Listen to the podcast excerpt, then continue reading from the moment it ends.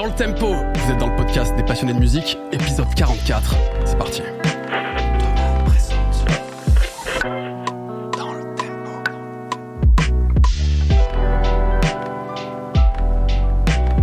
Bienvenue dans DLT. On se quitte plus, Salman. On se quitte plus. Non, mais c'est censé être 15 jours après, tu sais, cette publication. Les gens ne savent pas encore. Ah, ça fait plaisir de te Ça retrouver après tout Ça ce temps. Bah ouais, ouais, Non, en ouais. fait, c'est comme si c'était hier. On a enregistré l'épisode précédent hier, effectivement. Voilà, c'est ça. Mais il s'est passé plein de choses depuis hier, Dan. Oui, bah énormément, énormément de Qu'est-ce choses. que t'as fait pendant ces Euh, 15 jours Les fusées explosent, Ouais. euh, voilà. Euh, Qu'est-ce qu'il y a d'autre Euh, Le président se fait houspiller. Ça, c'est classique. Classique, elle le mérite. Euh, pas de politique dans ce podcast, bien sûr. Ah, moi j'ai une nouvelle. Ah, J'ai une nouvelle, tu sais, dans le dernier épisode, on a un peu dit que nos amis de Click euh, de Canal Plus, oui. ils ils avaient pas été ultra cool en utilisant nos images. Sans nous créditer. Eh bien, eh bien figure-toi qu'on en a discuté avec eux, qu'ils ont Ouais. fermé à culpa, qu'il y a eu un peu euh, incompréhension en interne, mais ils ont été très gentils derrière et ils veulent nous arranger, etc. Donc pas euh, de pas de sentiments amis. durs. non, pas Très du bien, tout. très bien. Au Ça tombe bien parce qu'on les aime bien chez Click. Absolument, on Voilà. apprécie, on apprécie. Merci, mais créditez-nous quand même. là. Daz, de quoi on va parler aujourd'hui? Aujourd'hui, on va parler de journalisme musical. D'accord. Parce que c'est vrai qu'on a fait quand même plein de trucs Ouais. avec plein de gens, mais on n'a jamais parlé euh, du journalisme musical, les gens qui prennent des chèques pour avoir des chroniques. euh, C'est vrai que euh, l'argent est souvent le moteur sur- principal du journaliste. Bien sûr, évidemment. Évidemment c'est un- on on t'apprend ça en école de journalisme d'ailleurs. Absolument. Tout pour l'oseille. Exactement. Bien sûr, bien sûr. Non, on, on- on reçoit du coup euh, deux briscards de l'information musicale. Ouais. Pas encore. Vous l'acceptez ou pas Ah, encore un peu jeune. Une, petite- une petite dizaine d'années, toi, dans le milieu? Ouais. Ah bah Ouais. quand même. Ouais, une petite. Ouais, très bientôt dit. En journalisme, ça compte triple. Hein. Je le présente. C'est c'est vrai Ouais. qu'on fatigue très vite dans le milieu du journal. Bah oui, bien sûr, bien Je les sûr. présente Daz quand Allez, même. vas-y. Donc effectivement, vous avez peut-être reconnu Brice Miclet. Non, on t'a pas. Ouais. Je sais sais rien. sympa, je sais pas. Ouais, non, c'est Ah, cool, c'est cool, t'inquiète. si tu as ton track ID sur Combini, t'es Tout à fait, voilà, exactement. C'est mon, mon, mon instant de gloire. Ouais. Non, donc nous sommes avec Brice. Merci beaucoup d'être là, Brice Miclet. Merci pour l'invite. Et avec Simon Claire également. Merci, Merci. beaucoup Simon. Je retrace rapidement euh, votre parcours, votre CV, ce que vous faites en tout cas actuellement. Brice, toi, donc on le disait, à peu près depuis une petite dizaine d'années, euh, journaliste. Mhm. Euh, tu écris dans la presse écrite, notamment avec Libération, avec Slate, avec Tsugi, West France, je sais pas si c'est toujours d'actualité. West bien France, sûr, ouais. Les Inrock, Trax Magazine aussi, on va revenir sur Trax. On te doit aussi un bouquin. Euh, qui est édité chez euh, Le Mot et le Reste et qui s'appelle Sample aux origines du son hip-hop. Tout à fait. Euh, je t'avoue que je l'ai pas lu, je l'ai feuilleté à la Fnac, Mhm. mais ça a l'air très bien. Bah, ouais. T'en es fier encore quelques, années après, t'en es fier encore? J'ai du mal à l'en lire, mais C'est euh, normal. je, pense- ouais, je pense que c'est normal, tu vois. C'est souvent comme, je sais pas, dans la musique, tu vois, des fois. C'est difficile de se réécouter. de se réécouter. Bon, ça paraît de- des fois se relire, c'est un peu. Tu vois que les défauts peu Ouais, bah ouais, je vois que les défauts, puis surtout, tu passes des, des, des mois, Ouais, donc forcément, tu vois les défauts après, quoi. bah je comprends. Mais bon. non, non, je suis content. Tu, tu vas nous dire, Simon, toi, si c'est un rapport aussi compliqué avec tes livres, parce que tu en écris aussi, mais euh, je faisais tout à l'heure le parallèle avec Trax Magazine, parce que Brice écrit pour Trax, et il se trouve que toi, tu es rédacteur en chef euh, Exactement. de Trax Magazine. Ouais. Trax, d'ailleurs, on peut le dire rapidement, historiquement, magazine dédié aux musiques électroniques, mais qui parle ça. un peu plus globalement de, de culture, de musique, de monde de la nuit, etc. C'est ça, ouais. Euh, avec à la fois un magazine papier qui sort deux fois par an, mais aussi euh, un, un site internet, des vidéos YouTube. On te voit en interview d'ailleurs parfois. Voilà, euh, exactement. sur YouTube. mais il se trouve qu'en parallèle, tu écris aussi euh, pour d'autres médias, Society. C'est ça. euh, C'est ça, m'arrive de, il m'arrive de continuer quand même à piger un peu à côté. ouais. Euh, pour le groupe Sopress, à un moment je, je bossais un peu plus pour les Inrock. Ouais. Euh, voilà, je fais des petites choses à droite à gauche ou des projets euh, qui sortent du cadre euh, presse pur et dur, mais qui restent quand même liés au journalisme musical. Trucs de documentaire, des choses comme ça. Des... Ok. Voilà. De toute façon, en général, quand on fait ce métier, on va en discuter. On est souvent un peu touche à tout.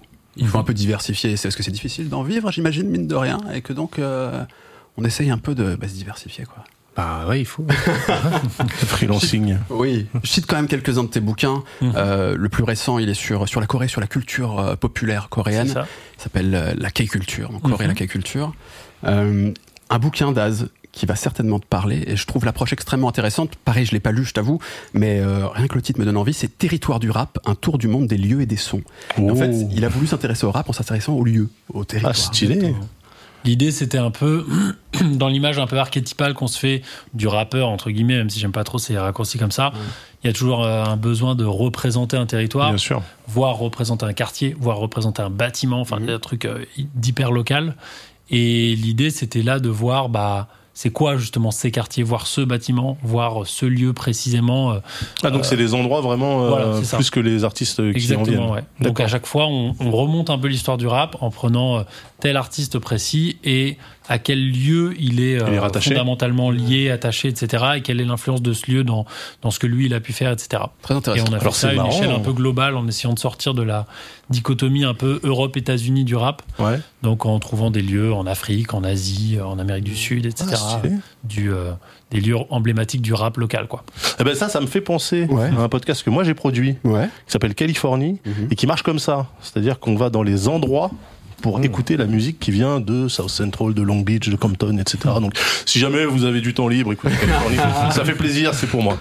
Allons-y. Et d'ailleurs, il y a aussi un bouquin, euh, alors je la connaissais pas, et c'est justement en découvrant ton bouquin que j'ai découvert ce, ce personnage qui est Lizzie Mercier des Clous. Exactement. Et, et ce que j'aime bien, c'est que ça illustre, parce que c'est pas du tout du rap là, en l'occurrence, et aussi bien Brice que Simon, et ben globalement, ils traitent en fait de plein de musiques différentes, avec tous les deux, j'ai l'impression, comme un penchant pour le rap, et toi pour Mhm. les musiques électroniques évidemment, mais globalement, vous touchez à tout, vous vous intéressez à plein de styles, plein de Ouais. scènes différentes, etc. Et je pense que ça va être euh, Très cool. utile pour cette émission. Très très cool. L'ambition dans cet épisode, les amis, c'est d'essayer de d'explorer un. Enfin, dans ce podcast, globalement, on explore un peu tous les métiers liés à la musique parce que c'est extrêmement vaste et très riche la musique. Et, et parler de journalistes, ça me paraissait euh, important parce que s'il y a des gens qui véhiculent aussi de la musique, bah c'est les journalistes, les médias. Et, euh, et j'aimerais bien qu'on essaie de comprendre un peu ce que c'est que d'être journaliste musical aujourd'hui, euh, comment on s'adapte à différents médias, et que quand on bosse à Libé, on écrit de la même manière que dans Trax, par exemple? Euh, Est-ce qu'il y a de la place pour les musiques plus underground aussi dans les médias Mhm. aujourd'hui euh, La réalité économique aussi derrière tout ça, à la fois du côté peut-être plus magazine, toi en tant que rédacteur en chef, Brice plus du côté pigiste freelance qui, qui bosse un peu à droite et à gauche, qui propose des papiers, etc. Ouais. Donc on va essayer de discuter de tout ça. Ça te va, Daz? Let's go. Let's go. Et on commence avec une première partie sur un peu l'écriture. Écrire, ou du moins parler de musique. Et j'ai envie de vous demander un truc très bateau, mais qu'est-ce qui vous a donné envie de parler de musique, euh, d'en faire votre métier? Vous savez, vous avez une idée?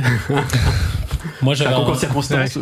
Moi, j'avais un père prof de musique, alors euh, il y avait Ah. toujours un peu de la musique euh, à la maison et tout, et euh, et j'aimais bien l'idée de pouvoir. En fait, je me rendais compte que j'aimais autant faire un peu de la musique avec mes potes et tout que en parler surtout en fait, Ouais. et que euh, le truc un peu d'échange qu'il y a autour de la musique quand tu parce qu'en fait, ce que tu cherches toujours quand même souvent beaucoup derrière la musique, c'est l'échange. Et l'échange, tu le fais en faisant de la musique avec des gens, mais aussi en parlant de musique avec des gens. Et, euh, et je me rendais compte qu'en fait, les longues discussions de musique où tu t'embrouilles avec des potes sur un détail d'un morceau, de tel album, machin, en fait, c'était limite ce que je préférais. Ouais. Donc, euh, je sais pas, mon père était abonné à Rock and Folk, je me rappelle. Et euh, je me disais, waouh, il y a des gens, ils sont payés pour faire ça. Genre, ils, ils- ils disent ce qu'ils pensent d'un disque. Limite, ils s'embrouillent dans les pages sur le disque. Et en plus, ils sont payés. Dans ma tête, je me disais, waouh, c'est incroyable. Et euh, j'avais pas forcément, j'étais pas allé jusqu'à me dire, mais ça, je pourrais le faire. Parce que je, je pensais qu'il fallait, je sais pas, plus de légitimité, de machin, de trucs. Mais puis, par la force des choses, en fait, je me suis retrouvé là-dedans. Ouais. Et, euh, et voilà. Mais en fait, c'est cette espèce de, ouais, de débat, de discussion, de, de prendre la musique comme point de départ pour parler en fait d'un peu tout. C'est-à-dire que l'idée est pas juste de savoir si euh, le son de la basse sur le morceau numéro 3 de tel album est bien ou pas bien, mais euh, de parler de tout ce qui peut découler derrière. Donc, euh, Et t'as un, cursus académique euh, lié au journalisme ou à la musique ou euh, bah, moi, quand j'étais petit, j'ai fait le conservatoire, Ouais. mais, euh, mais par contre, j'ai pas fait d'école de musique. Euh, d'école de pardon de journalisme de journalisme, ouais. donc euh, je suis arrivé au journalisme euh, comme un ça. peu comme ça, quoi, en Ouais. écrivant dans des webzines, dans des trucs, euh, euh, voilà, où évidemment on n'était pas payé, mais euh, on était content de pouvoir parler de disques qu'on aimait bien, quoi. Mhm. Ça remonte à loin pour toi euh, Cette envie de parler de musique, d'échanger autour de la Hmm. musique de... Ah, La musique, oui. Après, moi, je voulais être journaliste de base. J'a- J'adorais la presse, la presse musicale, etc. J'étais un gros, gros lecteur. Mais euh, je pensais que je savais pas que c'était possible d'être journaliste musique en fait. Euh, Enfin, pour moi, c'était une, c'était inaccessible, tu vois. Enfin, je, je, Ah. je, je me visualisais pas le, le milieu en fait. euh. Et euh, mais- bon, il se trouve que bon, j'aimais écrire euh, depuis euh, longtemps, euh, que j'étais passionné de musique depuis enfant.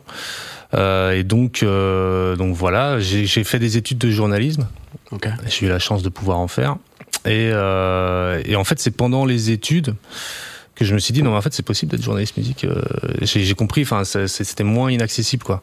Et, euh, et au plus les études avançaient, enfin allaient se terminer, plus je me disais que j'allais me lancer à la fin et finalement c'est ce que j'ai fait. Parce que tous les deux, on retrouve un discours qui est, euh, à la base, je me disais pas que c'était possible. Est-ce que c'est Ouais. uniquement de l'ordre du fantasme ou parce que, en fait, on apprend ensuite, en étant de l'autre côté, qu'il y a une réalité aussi, qu'il y a peu de gens, au final, qui vivent uniquement du journalisme musical spécifiquement? Moi, je, me sais dis, pas. Ouais. je, parle peut-être pour toi là, pour le coup, mais je sais qu'on a tous les deux grandi en province. Ouais, ouais, non, et euh, Ça, et ça joue. moi, dans ma tête, je me disais, euh, moi j'ai grandi en Normandie, Moi en je me disais, euh, le journalisme musical, c'est forcément des gens dans des beaux bureaux à Paris. Enfin, en fait, dans, ma tête, c'était pas, je connaissais personne à Paris. Enfin, c'était trop Ouais. loin euh, tout ça. C'était inaccessible en fait. Ouais, c'était euh, un milieu Ouais. et un milieu qui était très loin de là où j'étais, quoi. Mm, mm. Donc, euh, je pense que ça a participé aussi au fait de se dire, euh, bah, j'aimerais bien en être, mais en vrai, euh, je vais jamais en être. Mais je pense que Ouais. c'est euh, c'est un peu le même truc pour tous les domaines de presse spé. hein. Je veux dire, la presse jeux vidéo, c'est pareil. Les gens, Ouais. euh, Je pense, ouais. ah, ils sont payés Mhm. pour jouer aux jeux vidéo, c'est incroyable et tout. Enfin, tu vois, c'est les mêmes, euh, les mêmes ressorts. Et euh, comme c'est des milieux effectivement assez euh, spé, fermés, etc., on se dit qu'on n'y arrivera jamais, quoi. Donc, euh, Je pense qu'on connaît mieux les coulisses aujourd'hui que nous on les connaissait à l'époque. Nous on voyait le magazine, honnêtement les coulisses je les connaissais absolument pas. Donc euh, je, je non je savais pas comment on faisait pour devenir journaliste musique. Euh, moi je me disais je vais faire journaliste euh, mais à Ouest France ou un truc comme ça d'ailleurs. Je travaille toujours pour Ouest France et j'ai bossé un peu pour Ouest France mais mais euh, mais je me disais pas je vais être journaliste musique quand j'étais au lycée quoi. Et quand tu étais en école de journalisme, est-ce que le journalisme culturel et même plus spécifiquement musical était un truc dont on parlait comme impossible débouché quand on fait une école comme non. ça non, non, non, non. Non, bah, enfin, si j'exagère, si tu peux toujours être journaliste euh, culture, mais on te, on te dit pas, enfin, on te dit que le journalisme euh, généraliste, euh, euh, sportif aussi, il y a du taf dans le journalisme sportif, dans d'autres domaines, etc. Mais dans la culture, euh, ah non, parce que t'as la crise de la presse, t'as eu la crise euh, du, du disque, etc. Ouais. c'était doublement, ouais, effet qui se coule, quoi. Donc non, c'est pas un secteur très porteur. Et euh, quand on quand t'es en école de journalisme, moi, on m'a pas on m'a pas découragé, mais j'étais j'étais un peu seul à vouloir le faire.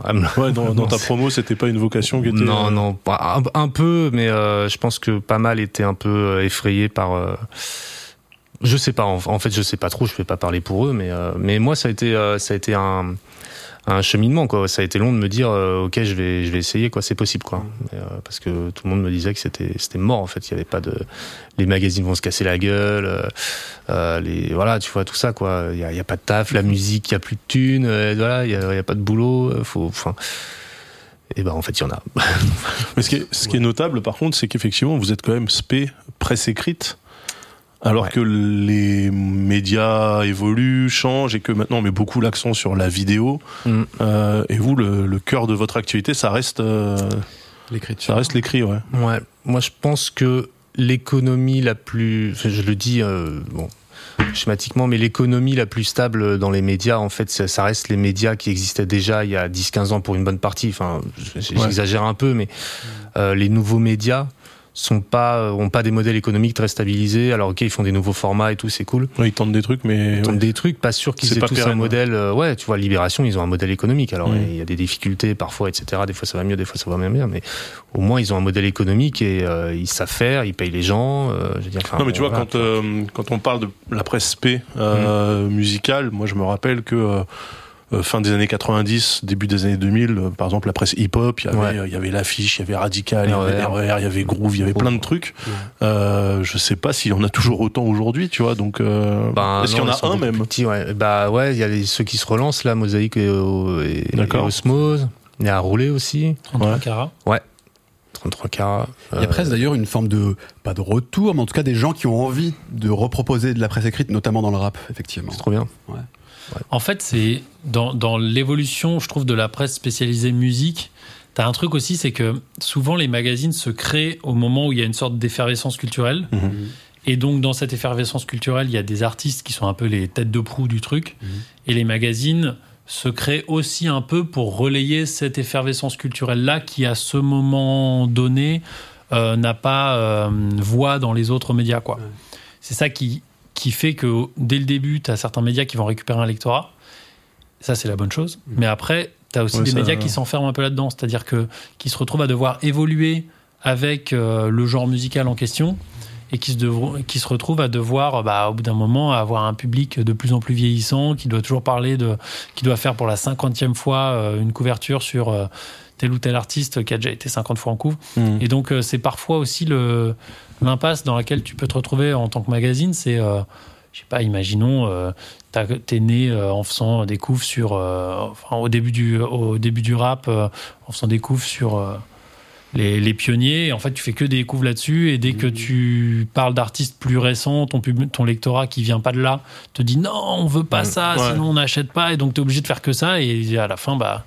Ouais, donc c'est un genre de soufflet qui, qui En fait, retombe. di- c'est difficile de sauter d'une génération à l'autre euh, quand tu as un magazine musique parce que tu te construis ton lectorat autour d'une génération et d'une mouvance culturelle, on va Ouais, dire. Et après, cette mouvance culturelle, bah, en fait, les gens sont, euh, Il y a de l'inertie. euh, les gens ont tendance à, à pas à forcément s'intéresser à ce qui ouais, arrive. dedans. T'évoquais rock and folk tout à l'heure. euh, J'ai l'impression que c'est un peu ce qui arrive à, à Bah. ce magazine, qui, qui, à l'inverse des un rock, par exemple, les un rock se sont vachement ouverts en fait à Mhm. plein de trucs très très différents. Ils sont beaucoup bougés. euh, ouais, c'est intéressant justement. Je pensais aux. Euh, Ouais. Bah, les Arocs, c'est int- c'est intéressant justement. Enfin, parce que justement, ils étaient, bon, ils étaient dans un dans un modèle euh, plutôt un bon, je- voilà, plutôt un vieux modèle, en tout cas une ligne éditoriale un peu historique. Voilà, faut bien le dire. Euh, ils ont changé une première fois, une deuxième fois, euh, et puis là, ils reviennent à quelque chose euh, de d'actuel, mais qui revient un petit peu à, à la base, etc. Ouais, Ah, Donc, tu écris pour les rock d'ailleurs, tous les deux d'ailleurs. ouais. euh, oui, ouais, ouais. Et, euh, donc ils reviennent à quelque chose, ouais, de plus, euh, d'un peu plus historique. Enfin voilà, d'une identité un peu plus euh, rock, euh, indie, tout ça. euh, donc c'est intéressant de voir le cheminement de ce magazine qui est Mhm. toujours là, alors qu'on on disait qu'il allait, qu'il allait canner, euh, je sais pas combien de fois, mais toujours là, quoi. Et, Parce que juste pour terminer un peu sur le, le côté background, on a évoqué évidemment vous êtes des amateurs de musique à la base, vous adorez ça. Est-ce que parce que dans cette émission on reçoit souvent des gens qui sont le milieu musical, qui, dont c'est pas forcément le métier de faire de la musique, mais qui mine de rien ont été amenés à ce métier parce qu'ils en faisaient aussi un peu. Est-ce que c'est votre cas? Est-ce que vous avez ce rapport-là? Est-ce que d'ailleurs ça peut être un atout mine de rien d'être un peu musicien pour parler de musique ensuite Je sais pas forcément si c'est un atout. Moi, Ouais. j'en ai fait un peu, mais euh, j'en ai fait, euh, voilà, ado, euh, voilà, très loisir, quoi, on va dire, Ouais. sans vocation à ce que ça devienne pro. C'est parfois un atout parce que ça peut aider à comprendre un peu comment la musique est construite, etc. Mais parfois, ça peut tomber aussi dans un truc d'une presse qui va être euh, purement analytique de euh, la technique, de comment Ouais, c'est fait, de est-ce que euh, non, c'est pas. Il y, a, il y a un peu la même chose pour les gens qui sont dans, dans tu vois, tous les ingénieurs du son, les trucs comme ça, qui Ouais. vont écouter un album juste en se disant ah ouais mais c'est pas bien enregistré là. Mhm. Sauf qu'en fait bon bah parfois c'est mieux que ce soit mal enregistré. Euh, Il y a aussi des, enfin selon les esthétiques et tout. Et donc je pense que c'est un atout par certains aspects, mais ça peut aussi parfois. euh, Même si en théorie le bon ingé son c'est aussi une démarche artistique Oui. et il sait s'adapter. Etc. vrai. Mais, mais- mais c'est vrai qu'il peut. Dédicace à tous nos amis. Oui, ça va pas qu'on se prenne des On veut pas vrai. Qu'est-ce que t'en penses, toi, Brice, de ça, de la pratique musicale en tant que journaliste Euh, moi, Toi-même, t'es musicien Ouais, je suis musicien amateur. J'avais Ouais. des projets euh, avant de faire du journalisme. J'ai arrêté quand j'ai commencé le journalisme musical, donc j'ai arrêté il y a 10 ans quand même. Enfin, j'ai fait vite fait sur Paris, mais très peu. Ça m'a saoulé de payer 20 balles euh, une. répète, une, répètes, ouais, une cage, répète. une cage d'une heure, et ça, te- ça tape à la porte à 59, ouais.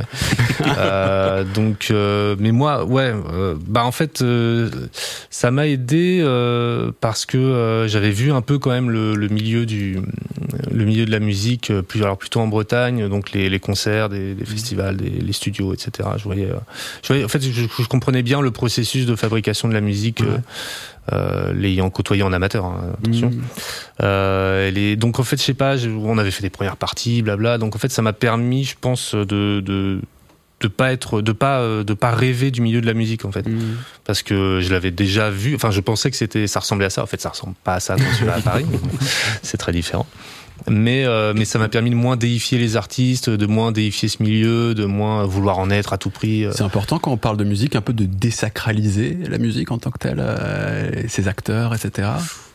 Vaste question.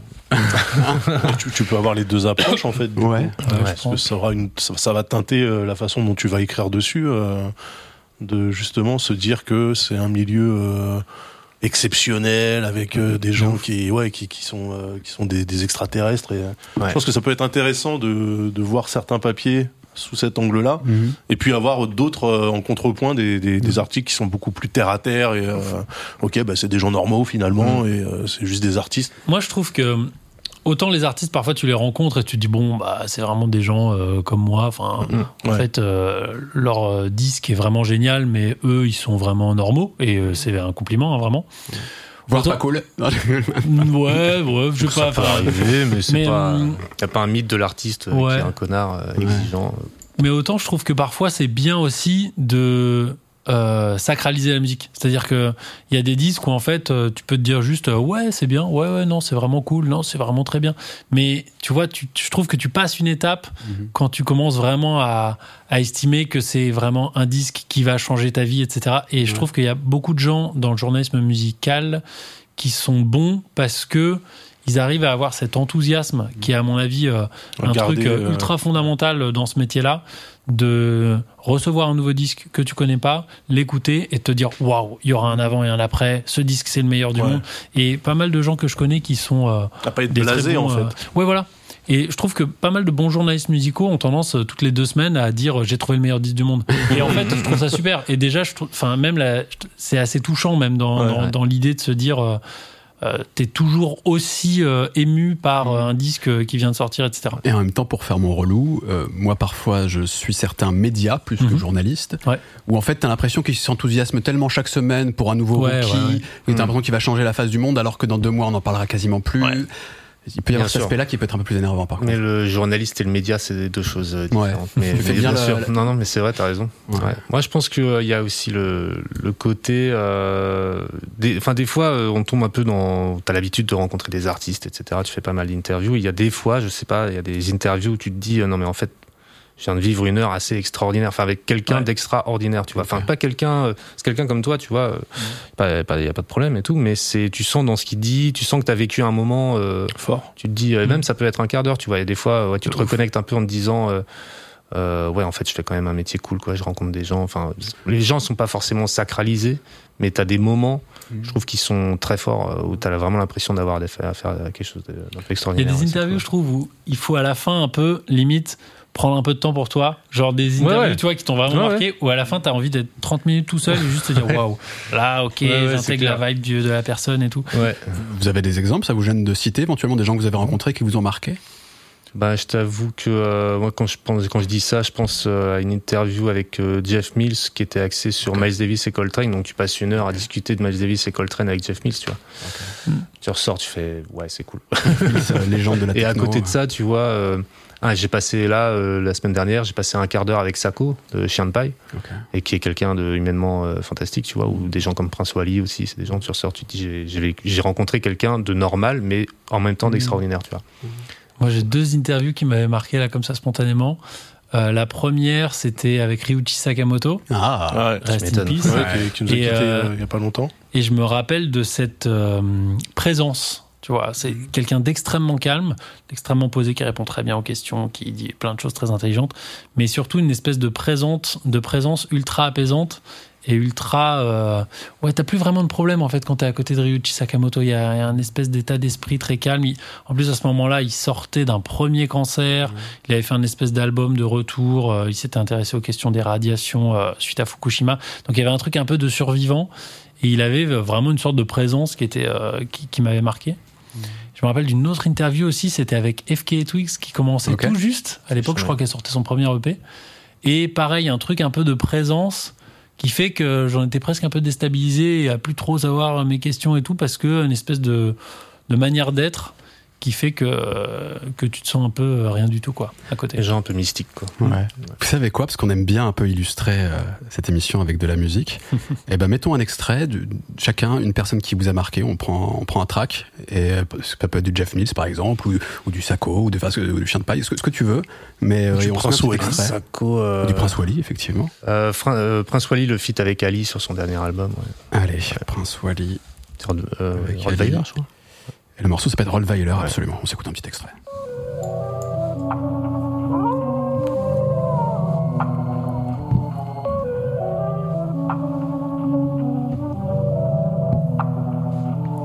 J'ai déjà le prénom si j'adopte un Rottweiler.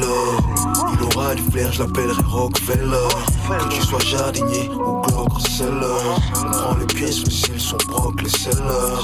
J'ai déjà le prénom si j'adopte un Rottweiler. Bon, malheureusement, on essaie de limiter les extraits parce qu'après, sur YouTube, on a des On se problèmes. fait, on se fait shooter. Mais euh, tout le monde peut aller écouter ensuite Rottweiler, Ouais, Prince Wally, euh. Prince Wally, il y en a d'autres. hein. Ouais, Bah, tout, tout cet album est très bien, son dernier album. L'album est très bien, il a des feats très bien aussi, euh, avec Souffrance notamment. Toi, tu choisis quoi, Simon? Bah, puisqu'on parlait de Sakamoto qui est Ouais. décédé il y a une Allons-y. semaine, je crois. Ouais, Il y a un morceau que j'aime beaucoup de lui, c'est sur son album qui s'appelle Async. Euh. Ça, c'est le nom de l'album. Et je crois que le morceau doit s'appeler Solaris, si je dis pas de bêtises. Écoute, je vais dire tout de suite. Et euh, Solari, absolument. Est-ce que c'est sur le bon album? Async, absolument. Et bah, c'est ça que t'as envie C'est d'écouter très très. euh, c'est tr- si c'était mon enterrement, j'aimerais bien qu'on passe ça. Il y a un truc très solennel, mais très très beau. Retenez dans l'entourage Voilà, Simon. C'est une sorte d'élégie. peu. Allez, Solari, Ryuichi Sakamoto.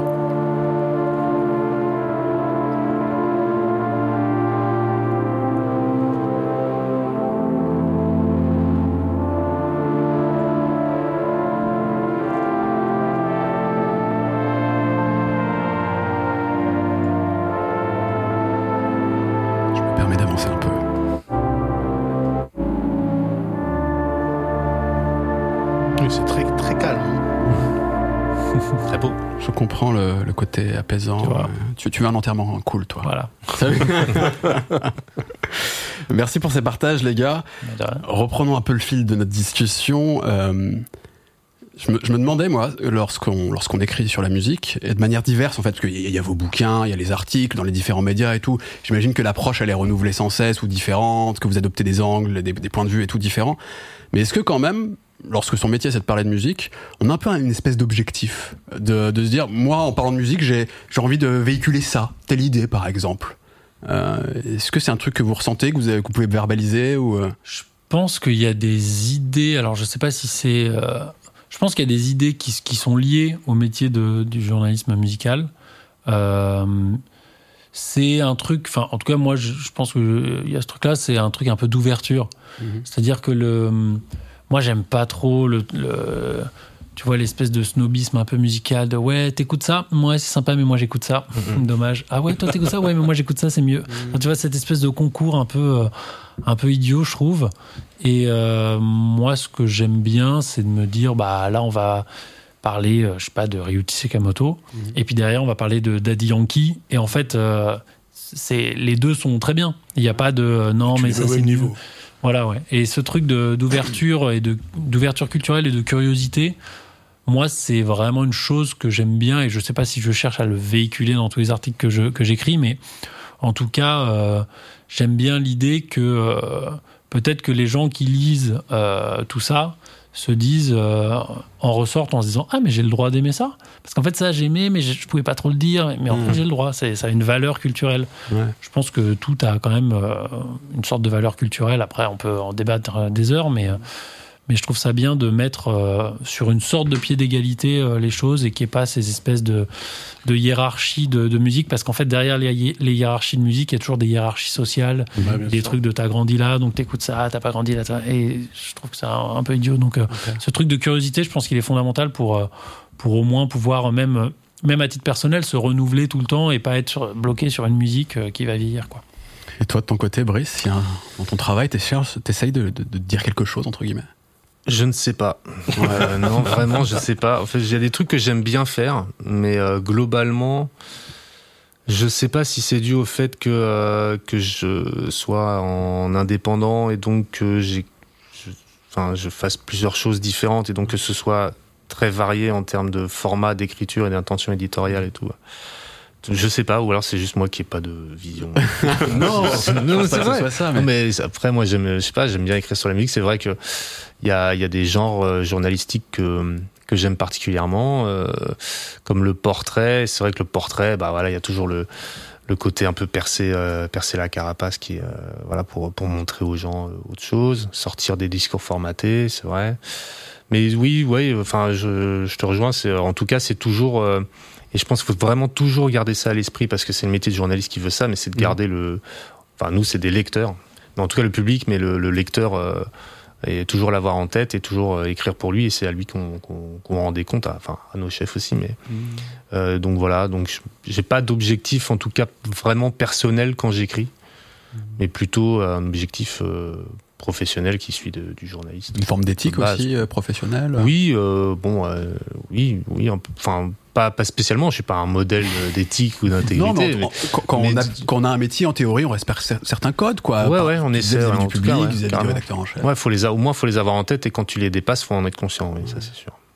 Je peux même te poser la question à toi, de base. Alors, ton métier, Ouais. c'est pas que de parler de musique, mais tu, tu parlais de podcast ou tu parles de musique et tout. Ouais.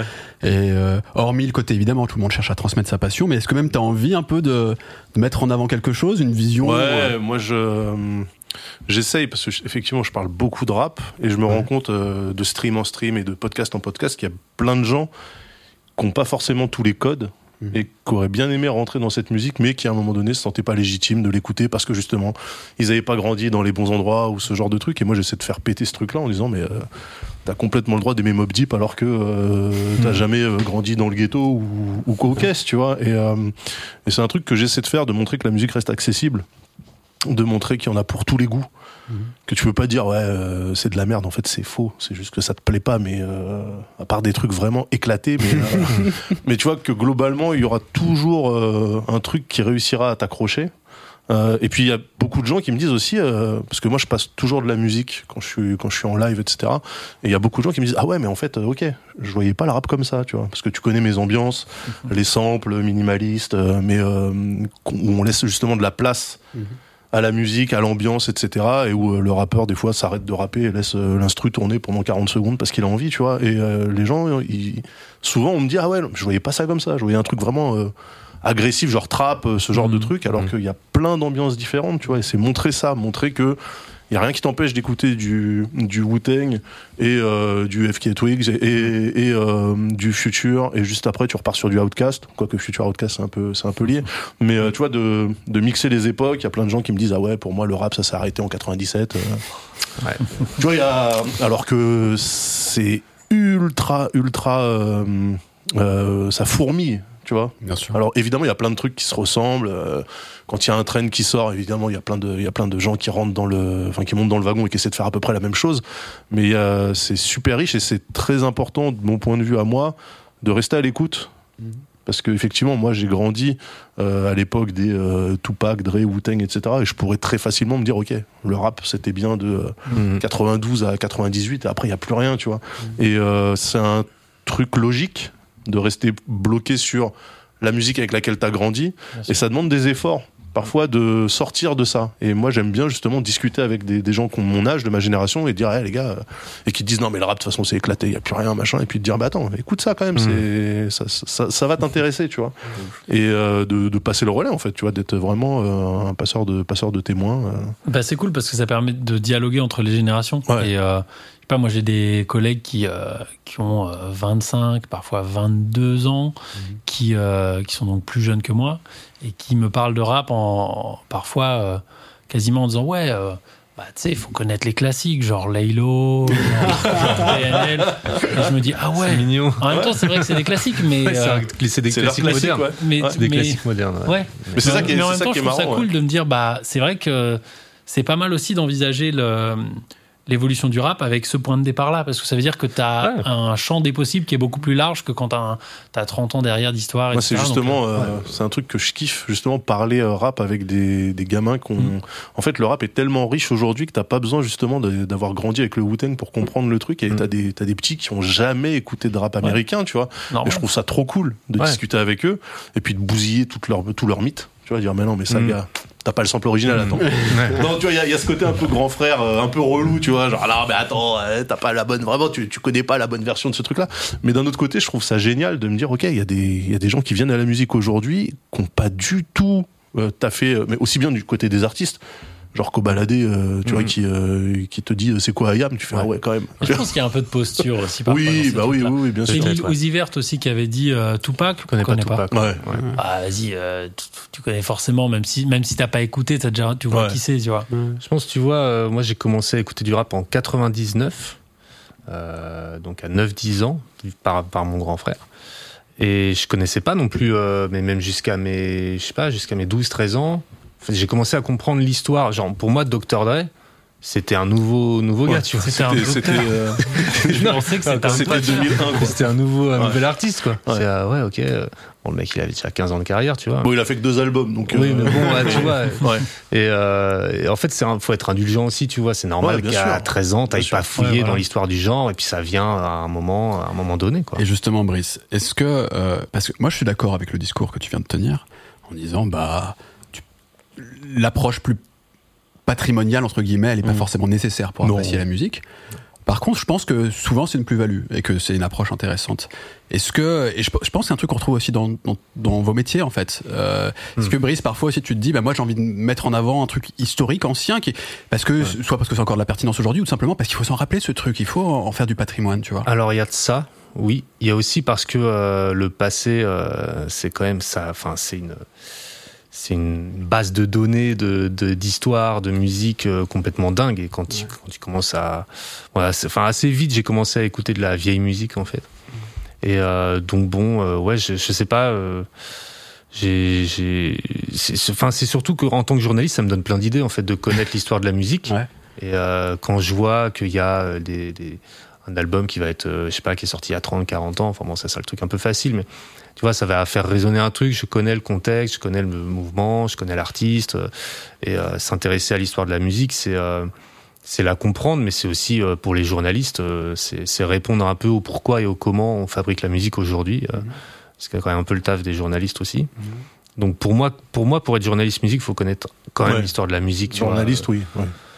Tu peux être jeune journaliste et être focus sur les tendances, etc. Mais je pense que ces gens-là font pas euh, font pas un travail journalistique. euh, De fond et. Ouais, enfin, j'ai pas envie d'être médisant du tout.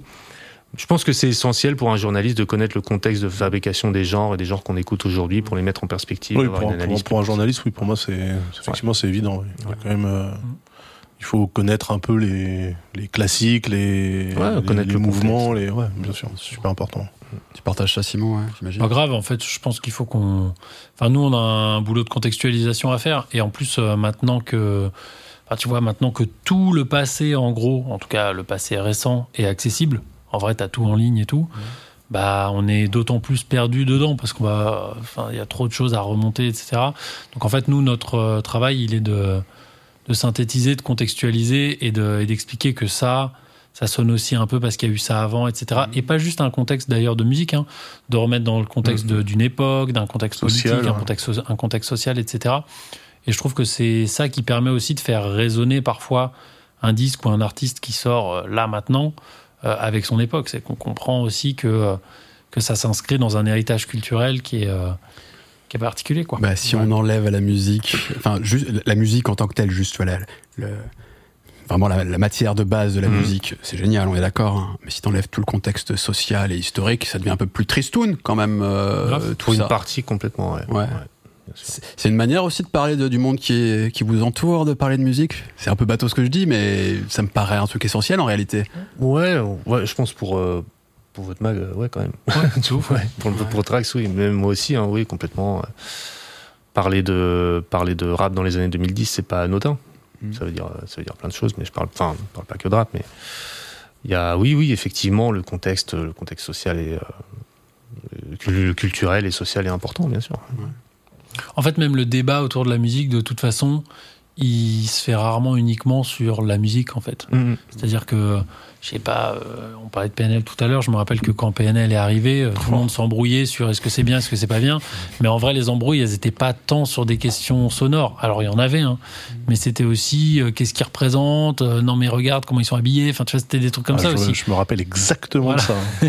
Euh, Et qui sont surpris. plus vraiment juste des questions de musique, en fait, mais qui sont la musique dans leur ensemble, Ouais, tu vois. bien sûr. Moi, je, me rappelle très très bien quand je suis tombé dessus où euh, vraiment t'as une réaction euh, instinctive et instantanée de qu'est-ce que c'est ça? On dirait des joueurs de foot de troisième division albanaise et tout. Qu'est-ce que c'est le délire? Et pour moi, PNL, c'est justement le truc où je me suis dit waouh, parce que j'étais aussi dans dans ce truc de me dire il faut pas que je reste sur mon mes acquis. Et euh, là, vraiment, pour le coup, euh, c'était une découverte et je me suis dit. Euh, Ok, en fait, je peux être surpris encore. Parce que quand j'écoutais PNL en 2015, je me disais, mais c'est marrant parce que individuellement, chaque partie que je vois là, c'est nul. C'est-à-dire que les lyrics, ils sont éclatés. La musique, c'est pas la meilleure. Les styles, effectivement, faut aimer, tu vois. Mais les trois ensemble, ça crée une alchimie, euh, un truc euh, spatial, quoi. Et que tu peux pas reproduire parce qu'ils ils ont essayé d'ailleurs avec euh, tous leurs sous-groupes Ouais. les DTF ou Ouais, je sais pas DTF. quoi MMZ ou tous ces trucs là tu vois où il y a que des consonnes à chaque fois là et en fait ils ont jamais réussi tu vois les autres à, à recréer ce truc là et tu te dis ah ouais 2015 je peux encore me prendre des tartes alors que j'en attendais absolument rien et ça c'est super cool aussi de se dire PNL, c'est pas que de la musique aussi. ça ouais Ouais. c'est C'est ça des plans, c'est des plans au drone. oui C'est des plans, des plans, au de drone de un quart d'heure euh, Ouais.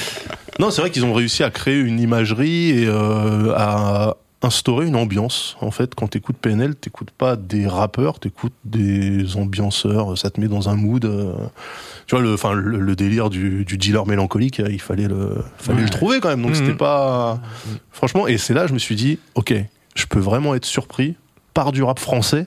Tu vois, parce que t'as toujours effectivement le côté euh, les rappeurs français qui regardent en fait les Américains en disant Eh, regardez on est là on est là etc et tu te dis euh, bah non en fait on a vraiment notre truc et euh, qui euh, qui mérite qu'on s'y intéresse quoi Bah, tu vois, quand PNL est sorti, je me rappelle qu'il y avait des gens, et je trouvais ça intéressant, qui faisaient le, par- le parallèle avec le blues.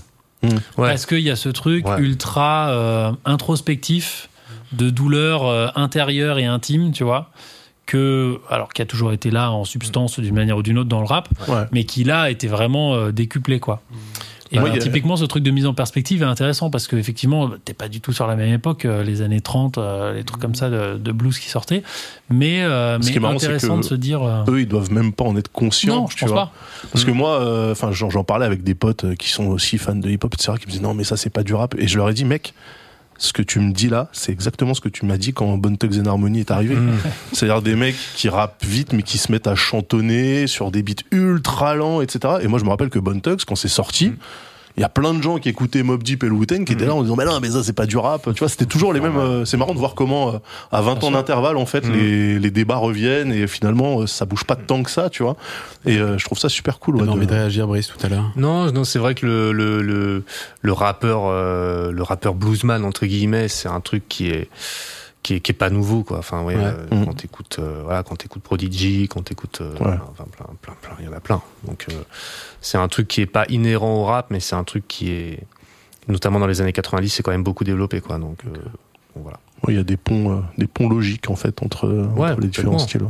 Ce truc du ouais, ce truc du spleen du blues, euh, c'est euh, c'est vrai qu'on l'a on l'a dit en France, mais en France ça existait déjà euh, quand quand Booba il rappe sur euh, pas le temps pour les regrets, je prends un des titres les plus connus, euh, il y a de ça aussi, tu vois. Ouais, mais pas. Enfin, Booba plastronne beaucoup quand même euh, en Ouais, mode bien sûr. Superman, machin, etc. Ouais, mais en que- même temps c'est abîmé, tu vois.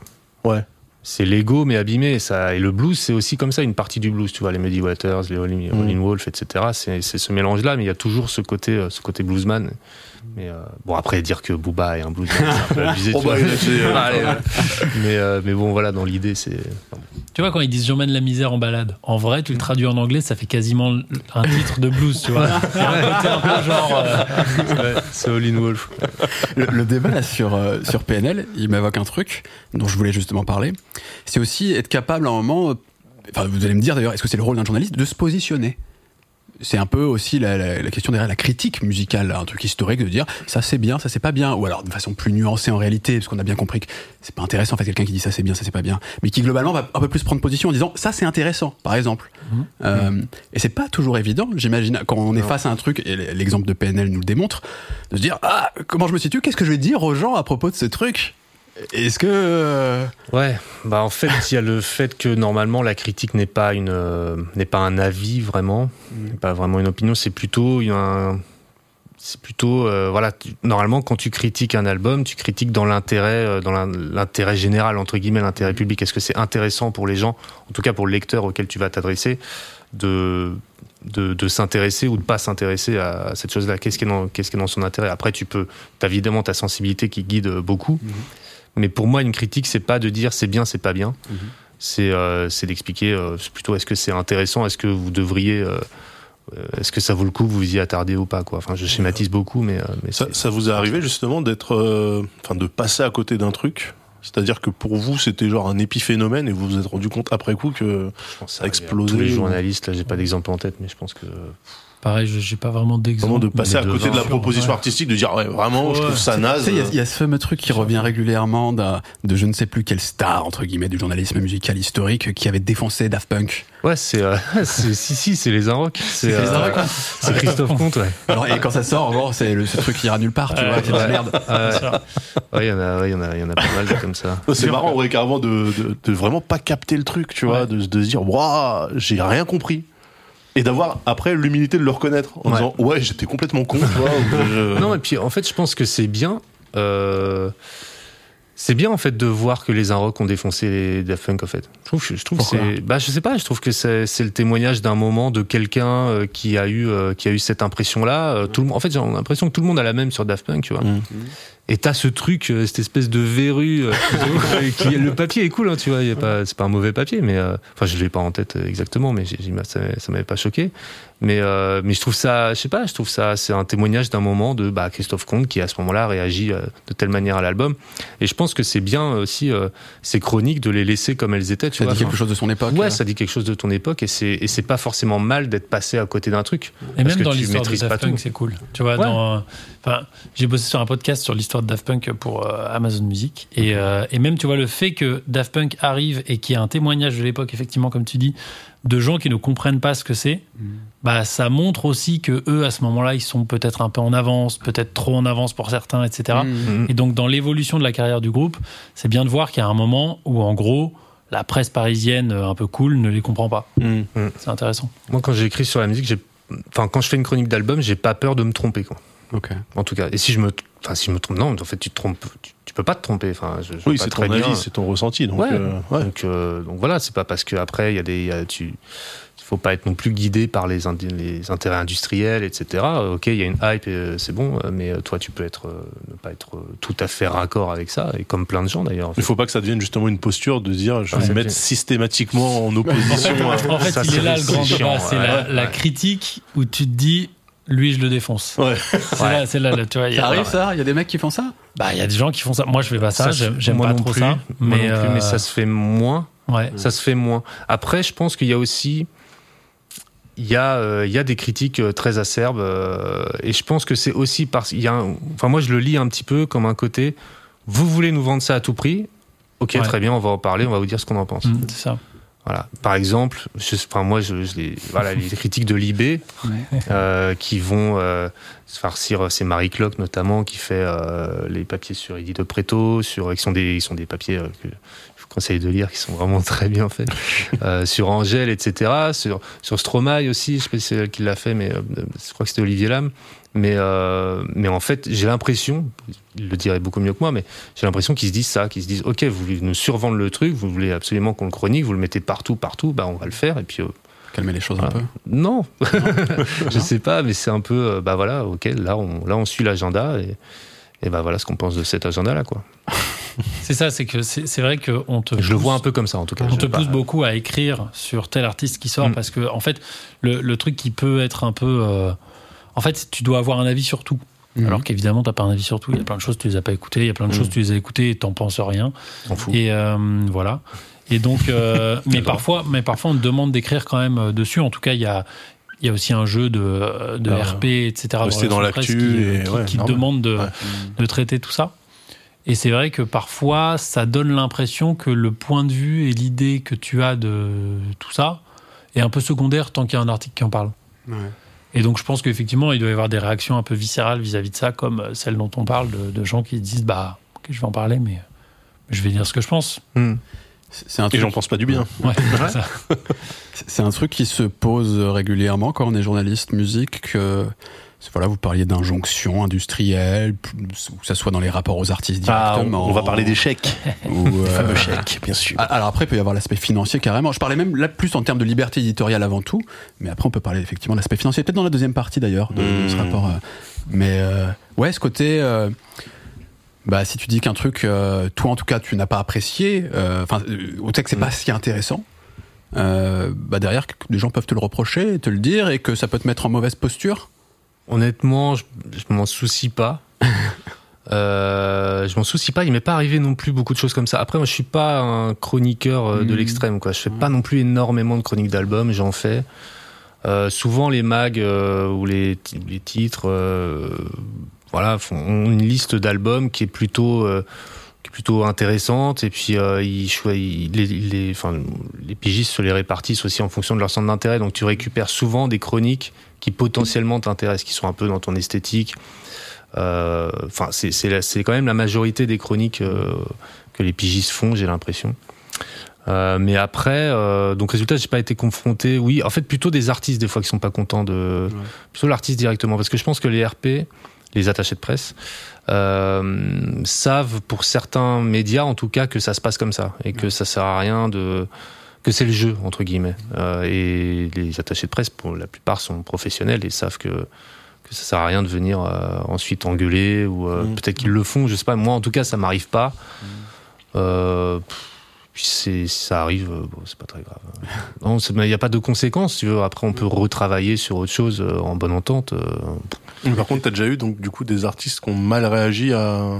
Ouais, à- à pas, ouais, pas, ouais, à des chroniques ou, euh, ou à des papiers dans lesquels ils étaient nommés. Ouais, euh, ouais, c'est arrivé. C'est plus, ouais, ouais, c'est arrivé. Ouais, mais je pense que c'est arrivé à tous les journalistes musique. euh. Ça peut devenir, ça peut devenir au bout d'un moment même une barrière. Une Euh, pression ou parce que nous on, on parlait de ça avec Ah qui non. on parlait de ça avec euh, Florian de Oui, Florian Le Serre, Le de Serre. 135 Ouais. médias, Ouais. absolument. où il nous disait lui que bah euh, particulièrement dans le rap français euh, Bah ouais, mais. si t'étais un peu dur avec un pareil. album tu risquais de te faire péter la gueule du coup euh, il Je sais pas s'il le disait aussi clairement, mais il bah, c'est comme ça qu'on l'entend. Si t'as ça, c'est vrai. Après, tu sais que le rap français, c'est pas, c'est pas la musique classique. Ouais. si tu, si tu, si tu tacles un chef d'orchestre, tu vas pas te faire attraper par la section corde. hein. C'est vrai. Donc bon, c'est vrai que le rap français, là, bon, tu, tu sais que dans une soirée, oui, enfin, tu, peux- tu peux te peux faire attraper, mais il faut accepter croiser. aussi, il faut pas que ce soit une pression. Après, bon, euh, Mais ce qui, est, ce qui est marrant, c'est que pour lui, pour, pour Florian, Ouais, il mais- nous expliquait que lui, du coup, préférait voir le verre à moitié plein, tu vois. Donc c'est, ça impacte complètement le, l'édito. C'est-à-dire que, bah, bah, chez nous, édito, oui. ouais, chez nous, on fait pas de chronique euh, négative, tu vois. Et là, je suis, Pas parce qu'il fait pas de journalisme. Oui, Oui, d'ailleurs, c'est pas, pas son métier. Oui, hein, oui, bien sûr. Mais c'est vrai que c'est ces publications-là qui ont pignon sur rue, Mm. et les gens pensent peut-être à tort que la personne qui est en train de parler de l'album est justement journaliste, donc Mm. euh, a une déontologie, une éthique, etc. Après, et je- c'est un mélange des genres. euh, je, je fais le parallèle. Alors moi, j'ai jamais fait de, journalisme musique, bien que à mon métier, je, me rapproche parfois, j'ai l'impression du journalisme. Euh, par contre, j'ai fait du un peu plus pur journalisme quand je bossais dans le, dans le matériel audio, où là vraiment je, testais des guitares, des trucs comme ça, etc. Et, euh, et à la rédaction donc d'Audio Fanzine, euh, il y avait des réflexions parfois sur tel matériel qu'on a reçu et qui est vraiment très mauvais en fait. Et est-ce que ça vaut le coup d'en parler. de sortir un, al- un, un album, n'importe quoi, un article, on dit que c'est de la merde. Et souvent on disait, bah non, en fait, ça intéresse personne. De toute façon, l'idée c'est de guider aussi les gens dans leurs achats, des choses comme ça. Euh, Là, c'est un cadre précis, hein, ce dont je parle. Mhm. Mais euh, quel intérêt de dire un truc est nul? Euh, Mieux vaut mettre en avant une alternative qu'on trouve intéressante et faire un article sur ça, Bien quoi. sûr. Surtout dans de la presse, par exemple papier, où tu as le prix du papier qui est toujours plus cher, etc. Tu vas pas forcément prendre de la place dans ton magazine papier pour ça. Après, je respecte euh, vraiment les gens qui le font. Euh, nous, sur Trax, on le fait pas forcément. C'est-à-dire Mais- que quand, quand, quand vous avez un avis un peu trop négatif, Ouais, vous dites, ça on- sert à rien. On de... se dit pas, on va par- parler de ça pour euh, dire qu'on trouve vraiment ça pas bien, parce que, enfin, ou alors faut vraiment que ce soit des très gros artistes qui, où effectivement il y a eu un effet de survente. Mais je pense qu'il y a un truc euh, intéressant à souligner aussi euh, pour bien comprendre la- le journalisme musical aujourd'hui, c'est que il y a eu plusieurs positions, on va dire, au fil du temps. Et effectivement, je pense que quand Brice ou moi on a commencé à lire la, la presse musique, on était dans une presse euh, très euh, prescriptive, c'est-à-dire que tu achetais un magazine de musique pour voir des tunnels de chronique aussi parfois à la fin qui te disaient en gros ça ça vaut le coup d'aller l'écouter ça Mhm. ça vaut pas le coup. Et donc en fait on, on te on t'aidait un peu à, à te faire un- une opinion sur les disques pour ensuite pouvoir aller les écouter. Bon maintenant en fait en deux clics on a écouté le disque. Donc en fait ça va presque plus vite que de lire le magazine en question. Donc le journalisme musical est passé de plus en plus à un journalisme euh, qui est un journalisme de critique musicale un journalisme de storytelling. C'est le grand mot de l'époque. Maintenant, tout le monde veut faire du storytelling. Et donc, euh, beaucoup dans la presse maintenant euh, cherchent, euh, Trax en fait euh, souvent partie, à raconter l'histoire un peu de l'artiste, une grande histoire en la mettant en perspective avec du contexte, etc. Ce qui fait qu'en fait, indirectement, tu as un peu moins besoin de te positionner sur la musique. Alors jusqu'à des cas un peu extrêmes où ça devient juste du storytelling et donc parfois tu as des figures, des cas de figure où tu as un artiste qui dit bah dans ce cas-là, j'ai même plus besoin des médias, je vais le faire moi-même. Ouais. Et t'as Maître Gims qui produit son euh, son propre documentaire sur Netflix qui euh, est pas ouf, tu vois. Et puis il y a un Mais- écueil quand même à ça, c'est que ça participe à la personnification euh, de la musique. Et, euh, parfois, ça- le personnage prend complètement le dessus et pff, Mais est-ce que. Je parlais de ça avec euh, Brice, justement, il n'y a pas si longtemps que ça. Et euh, je me posais la question de. euh, est-ce que maintenant que les artistes sont aussi de moins en moins dispo pour les médias Ça, parce c'est une réalité. Ouais, c'est une réalité. Globalement, Enfin, les artistes aujourd'hui disent j'ai plus besoin tant alors que ça des médias, euh, je, je leur donne pas de temps. Faut voir, ça Je dépend de- du calibre des artistes, La etc. proportion de de- d'artistes qui donnent pas d'interview est plus grande qu'avant. Ouais, c'est ça. Il y a toujours eu des mystères dans la, dans la musique, des groupes mystérieux, des gens qui boudaient les journalistes, etc. Là, c'est devenu vraiment une stratégie marketing qui peut être prise vraiment Mm. du, du, de- du développement de l'artiste euh, des premières années euh, pour en faire une marque de fabrique. Ouais. C'est, Bah, PNL, hein. T'as t'as beaucoup d'artistes qui se disent euh, PNL, bah, en fait, je vais pas donner d'interview, comme ça je serai PNL. Hmm. Parce que bon, t'es pas vraiment PNL. mais, euh, mais du coup, comme ça fait aussi que c'est plus difficile de discuter avec les artistes, euh, peut-être aussi parce qu'ils y voient moins d'intérêt, puisqu'ils ont leurs propres médias qui sont leur page Instagram ou des trucs comme ça. Et ben peut-être qu'on va revenir quand même un peu plus à cette dimension critique, c'est-à-dire que les journalistes ont quand même besoin de raconter des choses, Euh, et donc euh, si ils peuvent pas parler aux artistes, si ils peuvent pas connaître un peu l'histoire des artistes parce que c'est des artistes qui émergents et donc on n'a pas encore tous les éléments, etc. Et les artistes les expliquent pas. Bah peut-être qu'en fait on va revenir aussi à un truc où on parle beaucoup plus de la musique, quitte à peut-être parfois dire en vrai c'est pas si ouf, pas là, vous vous emballez un peu ou des trucs comme ça. Je suis pas sûr que les artistes aimeront par contre. Peut-être qu'ils se remettront à faire des non, interviews. mais ouais, il n'y a, pas besoin des artistes pour parler de leur musique normalement. Ouais, Ouais, c'est Ouais. toujours très bien de les avoir. Il Mm. faut donner la parole aux gens qui font la musique, c'est extrêmement important. C'est aussi notre taf de d'ouvrir les guillemets et de laisser les gens euh, parler, et de laisser la place aux gens qui font les cultures euh, musicales, c'est extrêmement important. Après, s'ils veulent pas, c'est aussi à nous euh, euh, de- d'inventer des, des, des formats, d'inventer des angles, d'inventer autre chose. Et peut-être qu'on, nous, on a une vision. C'est bien aussi de, enfin, la musique d'un artiste, c'est pas uniquement ce qu'il a créé, c'est aussi comment c'est reçu. Peut-être aussi se, se- voilà, se, se focaliser sur comment nous on le reçoit et ce que ce qu'on en pense ou euh, ce qui peut être intéressant pour le public. C'est sans l'artiste, c'est bien. Sur le rapport, euh, enfin sur le fait que les artistes aujourd'hui souhaitent aussi moins s'exprimer, est-ce que, hypothèse, vous me dites si vous la validez ou pas, peut-être que c'est n'importe quoi, euh, il y a tellement de surréaction aujourd'hui aux informations à travers les réseaux sociaux que aussi beaucoup d'artistes de plus en plus se protègent de, par rapport à l'éventualité, à la réception de ce qu'ils vont raconter. Alors oui, mais et, en fait, et qu'en pense parlant que pas trop, ça évite qu'on se fasse taper dessus parce qu'on peut avoir dit une bêtise. Ouais, ça c'est vrai, ça c'est sûr. Après, en même temps, si tu parles pas du tout et que tu donnes aucune interview, et que du coup la presse se retrouve à devoir chroniquer ton disque, quitte à en dire du mal, ça générera presque encore plus de réactions. C'est-à-dire que les fois où, par exemple, Libé euh, se sont laissés aller à des chroniques un peu acerbes sur certains artistes, bah, sur les réseaux sociaux, euh, ça, tout le monde parlait que de ça, c'était un peu la folie, etc. Donc les médias tombent pas dans, dans ce piège-là, mais ça pourrait presque être intéressant pour eux aussi parfois de taper un peu plus sur les artistes en termes de reach, si on est vraiment juste Mhm. sur cette euh, logique-là, tu vois. Après, ça, ça pousse pas forcément à faire ça parce qu'il y a plein de plein d'autres enjeux là-dedans. Quand, quand on parle de Rich, c'est de toucher le plus possible de gens. Ouais. Effectivement. Ouais. Non Toi, T'en penses quoi Toi, T'as envie de défoncer des trucs dans un podcast Tu pourrais défoncer des trucs? Je fais ça tout le temps. Toi, t'as peur de rien, toi? Bah ouais, après, euh, c'est aussi le jeu, tu vois, d'être un petit peu. euh, mais un jour, je me ferai attraper la veste par un artiste qui viendra me péter la gueule, tu vois. Mais euh, c'est pour ça que je parle surtout de, de rap quinri comme ça. Je, mais qui vont pas prendre l'avion pour me tabasser, Et tu puis, vois. puis après, il y a les critiques, et puis il y a l'outrance qu'on retrouve par exemple sur les Oui. réseaux parfois. Ouais. Non, mais je- pense qu'il faut, quand tu es journaliste et que tu fais une critique négative, faut faut accepter l'idée de, de la possibilité de te faire attraper.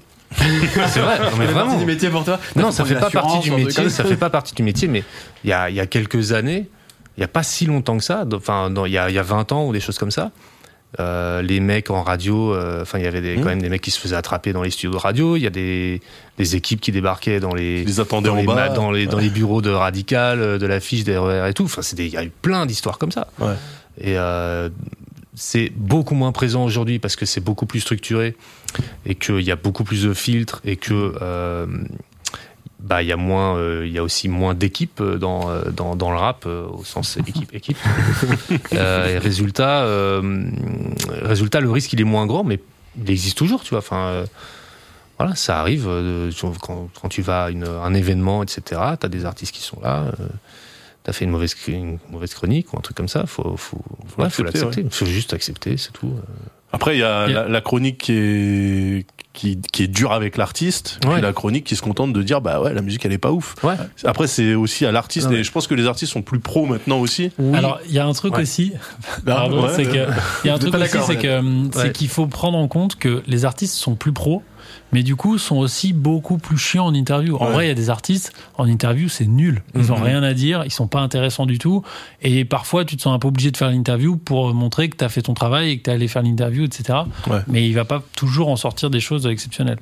Et donc il y a pas mal d'artistes qui aussi parfois ont eux-mêmes conscience qu'ils sont pas forcément très bons en interview, et donc se disent bon, on va pas en faire comme ça, ça créera du mystère. Mm. On se dira, waouh, part jamais, euh, c'est Kendrick Lamar. Euh, Ouais. Il disparaît, il réapparaît euh, six ans après euh, et il casse tout. Et, euh, et donc il y a un peu aussi ce truc-là, je pense. C'est vrai que Booba, par exemple, Mhm. euh, qui autant peut être ultra profond sur certaines rimes et en, in- en interview, je suis toujours choqué. Je me dis, c'est incroyable. J'ai l'impression que c'est pas le même mec qui a écrit le texte là, tu vois, Mhm. parce Ouais. que vrai. il est complètement à la masse et tout. Et tu sais, politiquement, ses avis ils sont flingués. Il y a rien, tu vois. Tu te dis, mais comment le mec il peut être aussi deep sur certains trucs et être aussi con en vrai, tu vois Et euh, là, par exemple, je pourrais me faire attraper pour ça. Ouais, mais pourtant tu Toi, dis des toi, choses tu vas avoir sensées. ta théorie. euh, je vais avoir des problèmes. ouais. Ah en fait, euh, on disait que les artistes sont plus pros. Euh, honnêtement, pour qu'un artiste vienne dans tes, dans tes DM pour te dire que ton article il est pourri, que t'as pas fait ton taf, etc., il en faut peu.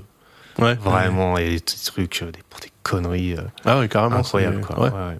Mais c'est aussi parce qu'ils ont Ça plus trop l'habitude d'avoir des chroniques. Ça arrivait de temps en temps, ouais. Mais oui, parce qu'ils sont, en fait, je pense que Ouais, ils c'est sont ça plus- aussi. ils sont moins habitués aux avis négatifs. Ils acceptent Et, plus euh, la critique en fait. Ils acceptent, je pense qu'ils acceptent un peu moins. Oui, ils acceptent moins la critique quand même. Parce que quand tu, ouais, je, ouais, je pense que c'est parce que le milieu de la critique est plus euh, effectivement. Il y a eu ce qu'a expliqué Simon, le passage au storytelling, etc. Auquel on revient un tout petit peu, j'ai l'impression. Euh, voilà, les artistes se sont habitués à être mieux traités, euh, notamment dans le rap. Ce qui n'est pas une mauvaise chose parce qu'ils ont été très maltraités par toute Ouais. une partie de la société et de la presse notamment. Mais bon, résultat, ils attendent, ouais, ils attendent, euh, ils attendent des choses et parfois ils sont, ils sont un peu, un peu surpris sur la manière dont, Mm. dont- dont ça se passe, quoi. Ouais. Il y a un truc que je trouve très pertinent que, que tu disais Simon tout à l'heure euh, sur le fait que la presse euh, historiquement a été peut-être un peu plus une presse de prescription, euh, mais parce qu'aussi c'était l'un des rares canaux en fait qui permettait d'avoir connaissance tout simplement de, l'existence de plein de musique et qu'aujourd'hui à travers le web il y a tellement de trucs de niche etc qui déjà peuvent commencer à orienter ton écoute. Euh, même s'il y a encore beaucoup de travail certainement à effectuer au terme. Moi j'en veux beaucoup, euh, enfin j'en veux beaucoup. Je pense qu'il y a encore beaucoup de travail à faire, non pas dans les médias, mais dans les vrais canaux de diffusion musicale, qui sont les plateformes de streaming, par exemple. Mhm. Que là, effectivement, il doit y avoir un travail euh, d'accompagnement pédagogique, etc. Et justement, peut-être pas de prescription, c'est un bien grand mot, quoique l'algorithme, d'une certaine Mhm. manière, est un prescripteur.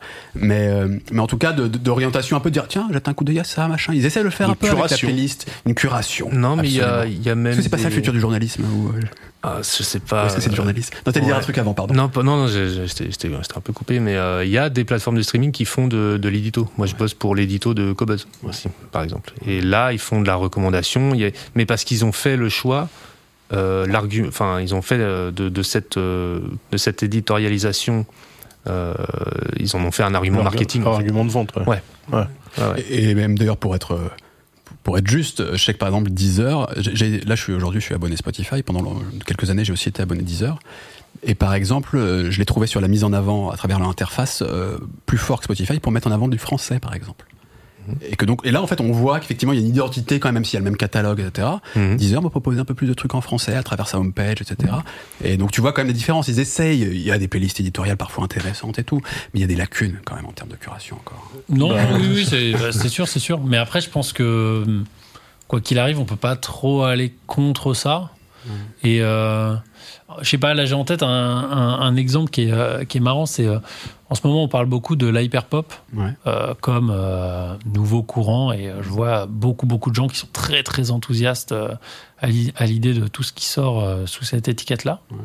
Étiquette qui a été créée par Spotify, qui a créé une playlist qui s'appelle Hyperpop et c'était le début du courant Hyperpop qui à mon avis restera dans l'histoire de- des années 2020 comme un des grands courants, etc.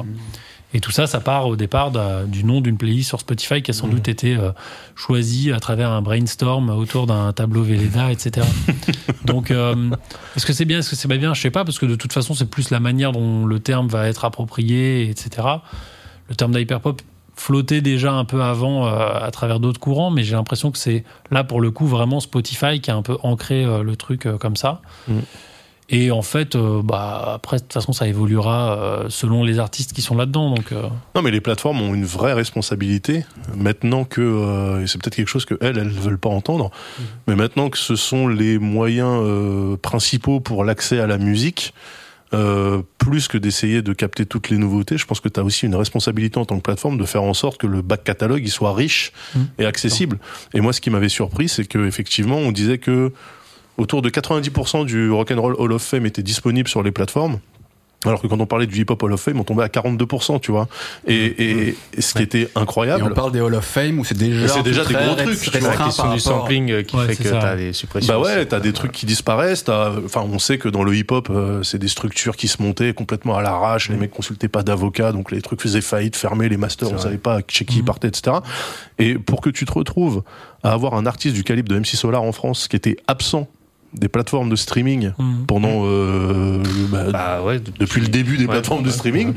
c'est quand même un an, même pas, même pas, je crois. Qu'il est comme ça. Il est revenu, revenu ouais, un, euh, un an et demi, ouais. un Ouais, an et tu te dis, ben en fait, euh, ça veut dire que pour plein de gens qui n'ont pas grandi avec euh, Solar euh, à l'époque, bah, le mec n'existait pas, tu vois. Et euh, Je crois même qu'il y a une histoire d'embrouille de maison de disques Ouais. qui fait que ces disques n'existaient plus. Ouais, les Polydor. CD Solar étaient plus. c'était euh, Universal, ouais, il y avait un. à la vente. Ouais, c'est. Polydor, ouais, parce qu'il avait voulu euh, sortir les, ses deuxième et ses troisième et quatrième albums, en faire un seul album. Et en fait, euh, Polydor a voulu les, les en faire deux. Et donc là, euh, donc voilà, en fait, des, donc ça a créé un différent, etc. Et, Et du coup, ça, c'est, ils ont préféré garder le truc et. bah, en fait, bloqué. oui. Alors je me, bon, je me rappelle plus exactement. euh, MC Solar a raconté ça pas mal de fois. Je l'avais interviewé d'ailleurs euh, là-dessus. Mais j'ai la mémoire euh, qui flanche un peu. Mais euh, mais oui. Et donc résultat, en fait, ça s'est un peu arrangé à pas à l'amiable, mais enfin plus ou moins en bonne entente Mm. des années plus tard. et donc il a ressorti ses, ses troisième et quatrième albums en un seul album comme il le voulait à l'époque. euh, voilà. Mais c'est ça, c'est ça qui est, qui est, qui est incroyable, c'est que en fait, euh, avec le jeu des catalogues, des droits, des, des- qui sont sou- souvent temporaires, t'as des chansons qui disparaissent, euh, t'as des albums qui sont pas complets, t'as as plein de choses comme ça, et euh, c'est quelque chose qu'on accepte. Euh, que moi j'acceptais en tout cas à l'époque où euh, l'utilisation d'une plateforme comme Spotify était un complément et un compagnon de ma discothèque euh, perso sur disque dur, etc. À partir du moment où tu te dis qu'il y a des gens qui ne passent que par ça Mm. et qui n'achètent pas de musique, qui n'ont pas de fichiers MP3 chez eux, qui n'ont pas de CD, qui n'ont pas de vinyle, je trouve qu'il y a une vraie responsabilité au niveau des plateformes de faire en sorte de représenter réellement l'intégralité du spectre musical. Moi, il y a quoi. deux trucs qui me font un peu peur euh, dans tout ça. C'est le premier, c'est sur une logique d'algorithme. Je suis très loin d'être un spécialiste sur les algorithmes de Spotify, mais j'ai l'impression que si tu commences en mettant, imaginons, du Steve Reich ou de la musique expérimentale comme ça et que tu le laisses tourner sans rien faire pendant euh, une semaine, quand tu reviens, c'est euh, musique pour écouter dans son bain ou euh, Ouais. music to chill out ou euh, enfin voilà que des trucs comme ça. Donc c'est quand même que l'algorithme t'emmène quand même vers des choses peut-être plus, même si j'aime pas trop le mot, plus facile en termes d'écoute, etc. Ouais. Euh, et plutôt que de te faire aller vers des choses plus exigeantes. Et euh, et il y a aussi un autre truc, c'est que si à partir du moment où toute la musique est concentrée sur Spotify, bon, je pense évidemment que ça n'arrivera pas, mais je me rappelle de ce moment il y a quelques années où MySpace, après avoir un peu vivoté, euh, mais Mhm. tout le monde les avait oubliés, on dit bon bah on arrête. Euh, et en fait, il y a toute une partie du catalogue de MySpace qui a Mhm. disparu. Ouais. Ouais. Et donc, il y a plein de gens, euh, je sais pas, des groupes euh, d'adolescence, etc., qui étaient sur MySpace qui ont disparu. Et euh, si Spotify, enfin, évidemment que ça n'arriverait pas, mais si Spotify aujourd'hui disparaissait, en fait, il y a beaucoup de musique qui disparaîtrait complètement parce qu'elle Ouais. n'est pas sortie dans, aucun, autre, disponibles sur ailleurs. aucun autre support. Quoi. Ouais, ouais, c'est vrai. Ouais, heureusement, c'est pas la perte de master non plus. En théorie, on peut ensuite uploader Ouais, ailleurs, etc. Mais c'est vrai que ça serait un Mhm. accès les plus limité. Après, ça, c'est un truc qu'on a de la chance dans la musique, euh, à l'inverse de la vidéo, par exemple, des Ouais. séries et du cinéma, c'est qu'on a à peu près le même catalogue sur toutes les plateformes. À peu près, ouais, tout à fait. Et, euh, et ce qui fait que si Spotify euh, meurt demain, Deezer a à peu près le même catalogue. Mhm. Mais ça, c'est une grande chose en tant que. Ouais, à peu près, oui. Franchement, ça se joue à, Oui, se joue à, à- à 10 000 titres, un truc comme ça, je crois, de différence. Enfin, je sais plus exactement. je, je sais pas exactement, Mais c'est- mais, c'est très proche. mais en général, les, les labels euh, envoient, enfin, ont toutes les plateformes. Oui, sur toutes les plateformes, Je sais pas ouais. exactement à quoi ça se joue, pourquoi t'es pas sur Deezer, pourquoi t'es pas. Enfin, pour les nouveautés en général, euh, quand même, euh, Mais il y a peut-être un risque hein, tous que dessus, quoi. on se retrouve avec une offre comme euh, l'offre vidéo euh, qui au départ était Et- euh, et complètement ça, en généraliste. tant que consommateur, on a une grande chance. On n'est pas obligé de Mhm. s'abonner à plusieurs plateformes Ouais. pour pouvoir bouffer un peu tout Mais ça va venir. Moi, je suis Ouais. persuadé qu'il y a des gens en maison de disques qui se disent Attends, on crée la plateforme. Universal Music et tu on- n'entends que nos trucs dessus. euh. Et Tidal, il y avait un peu de ça. Mais c'est bien que exclusif, Tidal, etc. Tidal, ça a flotté de fou. Parce Ah, que justement, les gens étaient pas d'accord avec ça, en fait. Et puis parce qu'on a encore un peu en tête la période du peer-to-peer, où en vrai la musique c'était gratuit et que vous, le- que vous vouliez qu'on l'ait ou pas, de toute façon on la télécharge. Ouais. Ouais. Donc euh, aujourd'hui tu peux euh, scinder les plateformes en plein de plateformes différentes. C'est juste que les gens ils vont se remettre à télécharger. euh, Ouais, bah, c'est ce qui se passe avec la, intensément, avec, quoi. avec la ça vidéo. ouais, des belles années. pire tout pire, c'était cool. On va clôturer tranquillement cette partie pour parler ensuite un petit peu économie. On fera un peu moins long, mais il y a quand même une question que je me pose euh, depuis le début, et presque c'était un des premiers trucs que je me demandais quand j'ai contacté euh, Brice pour qu'il vienne nous voir. Alors, ensuite, Simon est- s'est greffé à tout ça. Euh, c'est le fait de bah, d'écrire, par exemple, pour on a beaucoup évoqué Libération, qui est en plus une grande institution en France. Et à côté d'écrire pour Tsugi, ça n'a rien à voir. C'est-à-dire que déjà, tu as un média spécialisé, un généraliste de l'autre côté. Mhm. Euh, J'imagine même quand t'écris pour un autre généraliste, Slate ou un truc comme ça, peut-être que tu t'écris pas exactement de la même manière que pour Libé. Enfin, euh, comment, comment ça se passe tout ça? Est-ce qu'on s'adapte un peu? Est-ce qu'il y a un angle à Libé? On dit attends nous euh, chez Libé on fait comme ça, tu vois Enfin, euh, Non. non, en fait, Raconte-nous. je, je, je pense qu'au début, j'ai un peu. euh, C'est vrai que je faisais une différence. J'essayais vraiment de rentrer dans les un, un peu dans les clous des, des, des médias, etc. Euh, bon, essayer de taper un peu à côté en termes d'angle, c'est comme ça qu'on se fait une petite place aussi en, en ayant ses spécificités. Je pense qu'aujourd'hui, en termes de ton, euh, globalement, j'écris euh, pareil pour tout le monde. C'est juste là où ça va se jouer, c'est sur déjà les sujets. Donc les sujets, on les aborde pas de la même manière. Euh, en fonction de l'artiste, le ton va pas être tout à fait le même. Enfin, voilà, ça, ça s'accorde souvent. Mais pour la, alors effectivement, quand j'écris pour West France, par exemple, je vais pas avoir tout à fait le même ton que pour euh, Trax, par exemple, euh, Ouais. ou, ou un autre, ou même parce que c'est un généraliste et un spécialiste d'un côté. parce que oui, parce que l'angle est pas est pas tout à fait le même en fait. Tu, globalement, je schématise beaucoup, mais West France, on, on- c'est un, public plus large, plus grand public entre guillemets. Donc les sujets déjà sont différents, les angles déjà sont différents, donc forcément la manière d'écrire est pas tout à fait la même. T'es plus dans euh, dans euh, l'informatif, euh, plus dans la clarté. En plus, les formats, par exemple à West France, ça dépend aussi du format comment t'écris. Les formats sont un peu plus courts.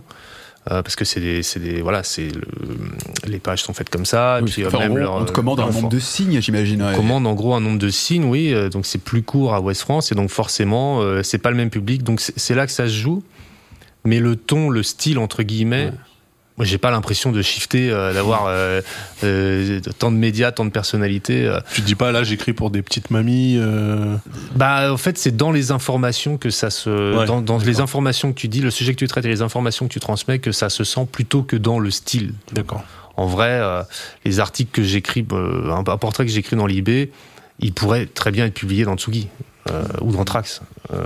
En termes de ton, ça, ça change pas, ça change pas grand chose. Par contre, il y a des sujets que Libé peut te proposer, et chez Tsugi, on dira non, nous on parle pas de ça. Ouais, bien sûr. Après, chacun a sa ligne éditoriale et, euh, et voilà. Ouais, bien sûr. Toi, parce que tu as la double expérience, Simon, Mhm. à la fois euh, rédacteur en chef de Trax, mais aussi tu as pigé et tu continues à piger Ouais. euh, dans différents médias. Tu à peu près la même approche de Brice, c'est-à-dire que. Ouais. Je suis assez d'accord sur le fait que c'est surtout les choix de sujets et les, ouais, les angles dans les sujets, des choses comme ça. Après, il y a des petits détails, il y a du, du jargon, tu vois. Mm. Nous, on vient plutôt de la musique électronique chez Trax. Donc parfois, au lieu de dire un morceau, on va dire un track. Tu Mm. vois. Mais c'est des, détails. Effectivement, si tu serais sur West France, tu dirais pas un track, sinon tout le monde se dirait de quoi on parle. musique. Et euh, de la même manière, il y a des, il y a pas mal d'anglicismes qu'on peut plus se permettre sur Trax parce que je pense qu'on a un lectorat qui est peut-être plus euh, sensibilisé à l'anglais ou à des choses comme ça. Mais tout, mais tout ça, des- ça reste des petits détails et, euh, et dans le style de manière générale, euh, je sais que moi quand j'écris ailleurs, j'ai pas l'impression de fondamentalement changer euh, mon style. Par contre, je suis d'accord avec Brice sur le fait que ah, si on me demande d'écrire euh, 4000 signes, Mm. ça va quand même pas du tout être le même style que si on me demande d'en écrire 25 000, où là, en Ouais. fait, tu vas pouvoir, comme tu as de la place, te laisser aller à quelque chose qui respire plus, ou tu vas peut-être aller dans, dans des choses plus descriptives. Peut-être. euh, laisser parler un peu plus un truc de style justement à proprement parler, Mhm. là où euh, sur euh, 4000 signes, tu donnes les infos, tu fais en Mhm. sorte que ce soit dans le bon ordre, que ce soit bien écrit, et, euh, et voilà quoi. Dans cette même lignée, euh, je pense avoir déjà la réponse, mais je- j'ai quand même envie de vous poser la question pour être certain. Est-ce qu'il y a la même marge de manœuvre euh, alors dans la proposition parfois aussi de sujet parce que ça marche aussi parfois comme ça le journalisme. C'est-à-dire que soit on dit bah nous on a envie de traiter tel sujet un média dit, euh, etc qui veut de ça éventuellement ou le faire pour nous entre guillemets. Mhm. euh, ou inversement tu dis hey, moi j'ai bossé un truc j'ai un angle etc est-ce que ça vous intéresse de le publier? Il peut y avoir un peu des deux côtés de la commande ou de la proposition. Euh, est-ce qu'il y a la même marge de manœuvre chez du généraliste que chez du spécialiste? Est-ce que Libération peut être intéressé par un papier relativement pointu, par exemple, sur la musique?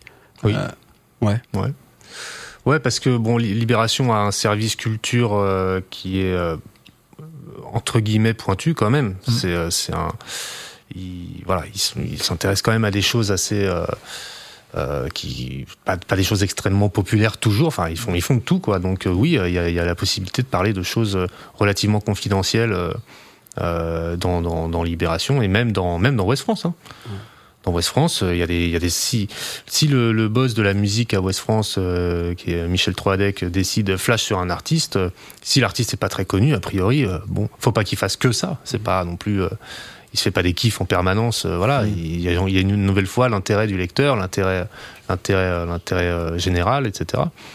Mais il peut très bien mettre un artiste très méconnu, euh, voilà, un artiste émergent euh, du coin, euh, dans, et lui faire un beau papier dans West France. Ça, c'est complètement possible. Est-ce que ça veut dire, et Simon, tu pourras aussi t'exprimer sur le sujet, euh, moi j'en ai l'image, euh, mais il faut pas toujours faire des analogies, j'imagine, parce que si je parle par exemple du monde de la télévision, je prends un généraliste, TF1, je me dis, je sais que TF1 fera jamais un truc un peu pointu sur la musique. Mhm. Je le sais.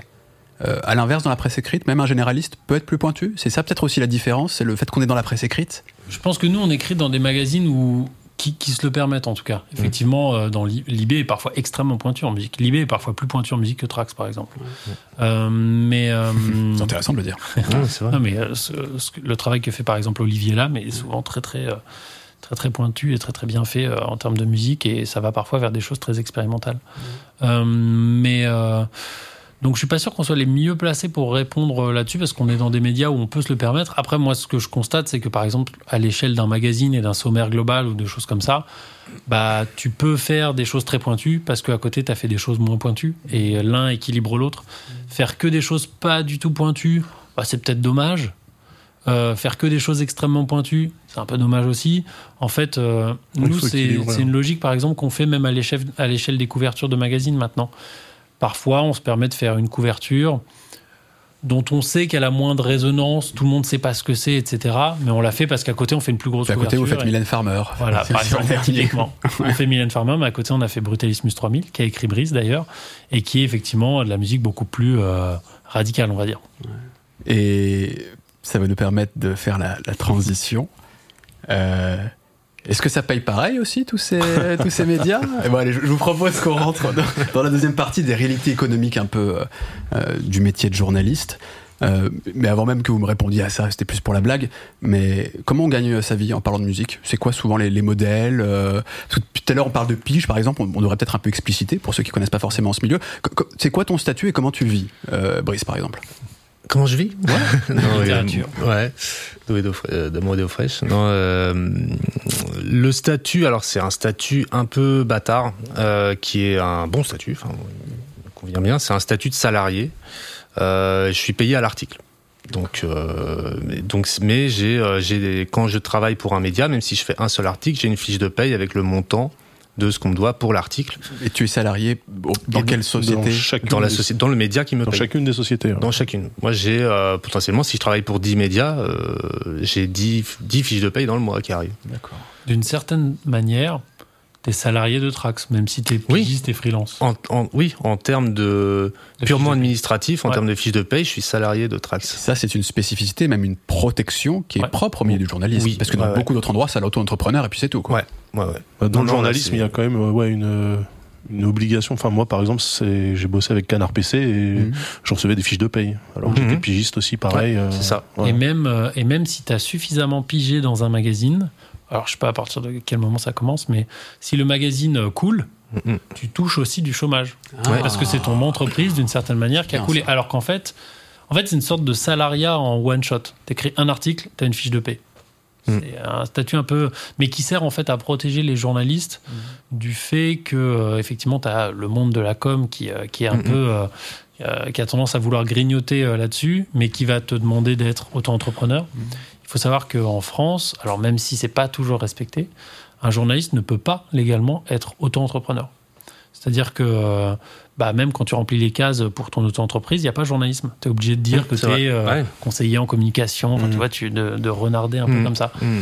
Mais c'est un statut qui est justement fait pour éviter ça, parce qu'en fait, euh, quand tu piges, tu cotises aussi pour la retraite, pour des choses comme ça.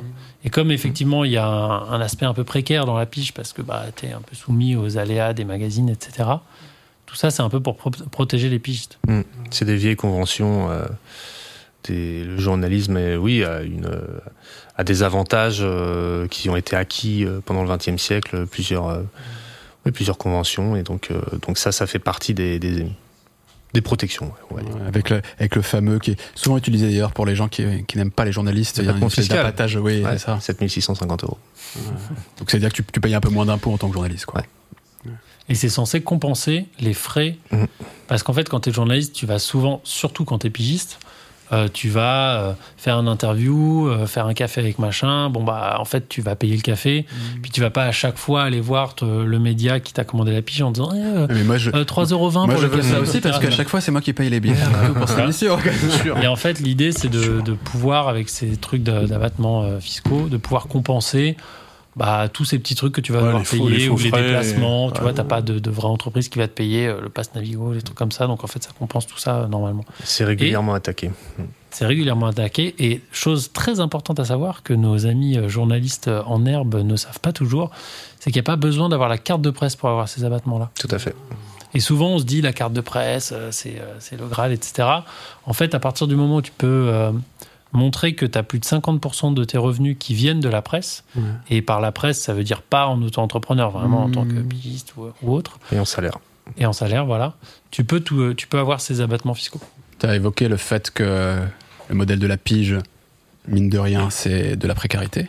Ouais. Euh, Est-ce que c'est difficile de, de vivre? Est-ce que par exemple, il y a des journalistes spécialisés musique Mhm. qui sont salariés à plein temps et qui n'écrivent que pour un magazine Est-ce qu'il y en a Ou est-ce que le modèle, globalement, c'est devoir aller choper un peu à droite et à gauche Non, il y a plus, il y a plus de gens, je pense qu'il y a plus de gens embauchés dans les magazines que de freelance qui en vivent. Ça, c'est clair et net. Donc, euh, la pige dans le secteur musical, au début, en tout cas normalement, au début, c'est difficile. Au début, c'est précaire. Euh, les deux, trois, les, bon, moi dans mon cas, les deux, trois, les deux premières années, c'est précaire. Mais après, tu le sais, moi je sortais d'école de journalisme, donc je m'étais préparé entre guillemets. T'en as beaucoup qui ont, qui ont pas la chance d'avoir cette préparation et donc qui arrivent et qui qui se cassent le nez sur le voilà sur euh, sur sur la difficulté du truc. Si tu si la difficulté t'en es t'y es préparé, que t'as euh, mis un peu d'argent de côté, euh, que euh, tu voilà tu sais que potentiellement ça va être compliqué, que c'est un secteur euh, pas facile, etc. T'es t'es juste mieux préparé en fait. Donc la précarité tu t'es préparé un petit peu et tu en sors euh, progressivement et puis après c'est bon quoi. J'ai un ami qui dit beaucoup, euh, Grégoire Bellost, éminent euh, journaliste qui travaille pour Sopress maintenant, qui, qui disait tout le temps que c'est plus une course de fond qu'un Hmm. qu'un sprint, tu vois, ce truc de pige. En fait, il faut rester là aussi suffisamment longtemps et encaisser les quelques premières années de pige où en fait tu es quand même un peu toujours sur la brèche pour euh, pouvoir ensuite euh, peut-être profiter un peu des, des graines que tu as plantées. Moi je sais qu'au Ouais. début par exemple, si vous êtes allé au Muséum d'histoire naturelle aux alentours de Muséum, Muséum d'histoire naturelle de, de Paris, au Jardin des Plantes, aux alentours, aux alentours de 2014, c'était sans doute moi qui vous ai vendu les, les tickets parce que je faisais ça le week-end pour compenser euh, le Ouais. fait qu'en pige j'avais pas forcément assez. Je pense que ouais, au bout d'un moment, en plus, tu. Euh, ce qui, enfin, ce que je dis souvent, c'est que le, la pige, ce qui est cool, c'est que bon, c'est pas forcément précaire, euh, et surtout qu'en fait, ton salaire, tu peux avoir du mal à le faire, mais tu peux l'augmenter.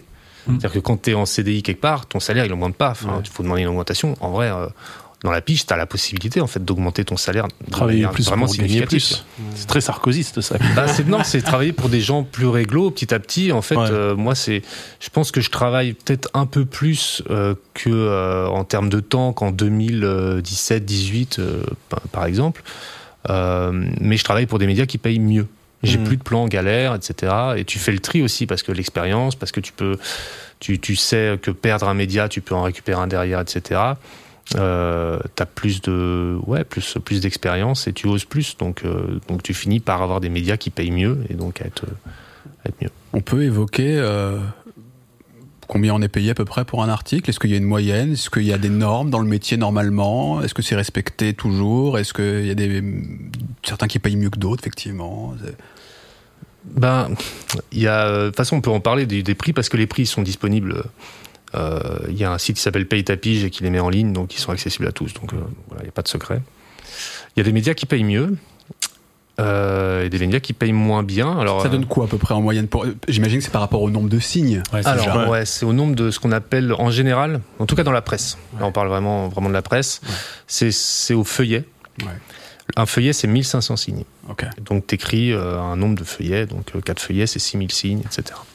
Donc tu es payé au feuillet. Le feuillet, euh, je sais pas le minimum, je pense qu'il y a des médias qui doivent euh, être très très bas. Euh, moi, dans les médias pour lesquels je travaille, le feuillet, il va de 40, il va du simple au double, de, que de 40 à 80. Ok.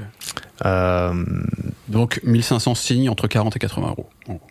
dans la presse en général, euh, ça peut monter plus dans, dans certains. Il y a des feuillets à, à, à 100, voire plus de 100 euros dans la presse féminine Mm. euh, ou dans la presse euh, de mode ou des, cho- des- des choses un peu comme ça, même si les tarifs baissent euh, nettement. Je cherche un de mon côté parce que justement j'avais j'avais ça quand j'ai pigé, on m'avait donné le prix du feuillet. Ouais. et- ouais, ouais, ouais. Ouais, donc après, il y a des médias qui. alors, ça, c'est plutôt valable pour ce qu'on appelle les pure players.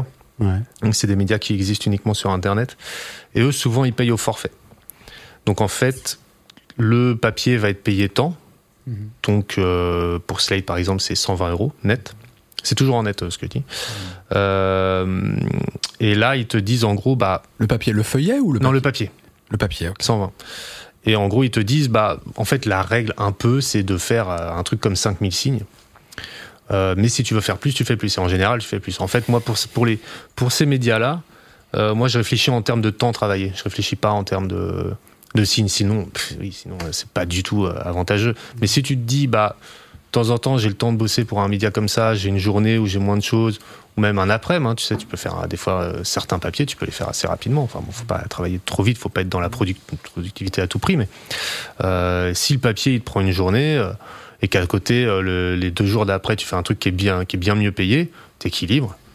Et puis en plus souvent, en fait, ce qu'il faut trouver dans les médias qui payent moins bien, c'est euh, bon, il y a une limite, je pense, à pas dépasser. Moi, j'ai mes trucs que j'ai jamais acceptés, euh, des voilà des, médias comme Vice par exemple qui payaient qui payaient très très mal ou des choses comme ça que j'ai pas j'ai pas voulu payer c'était en dessous de ma limite il y a une limite à pas, pas voilà faut pas descendre en dessous d'un certain seuil sinon euh, Tu C'est extrêmement chronophage. de la profession, en fait. ouais alors ça elle se dévalue euh, même euh, sans toi hein. Ça- ça- moi j'ai pas vu les tarifs du, du feuillet euh, baisser en 10 ans mais ils ont pas augmenté non plus Simon, alors toi tu es rédacteur en chef, c'est pas toi qui as les cordons de la bourse chez Trax. Mais quand même. Mais j'imagine que tu gardes un œil justement quand tu fais appel à des gens, à combien ils vont être payés, etc. Bien sûr, ouais. Euh, J'aimerais bien savoir comment ça se passe chez Trax par rapport à ça. Tu nous dis si tu as envie, combien, combien vous payez, t'es pas obligé. Et surtout, en fait, derrière cette réflexion, c'est de savoir, parce que là on disait co- combien les médias payent les journalistes, Ouais. mais d'où vient l'argent des médias aussi? Parce qu'en fait, il faut aussi contextualiser par rapport à la réalité économique parfois de certains médias. C'est la grosse question. C'est euh,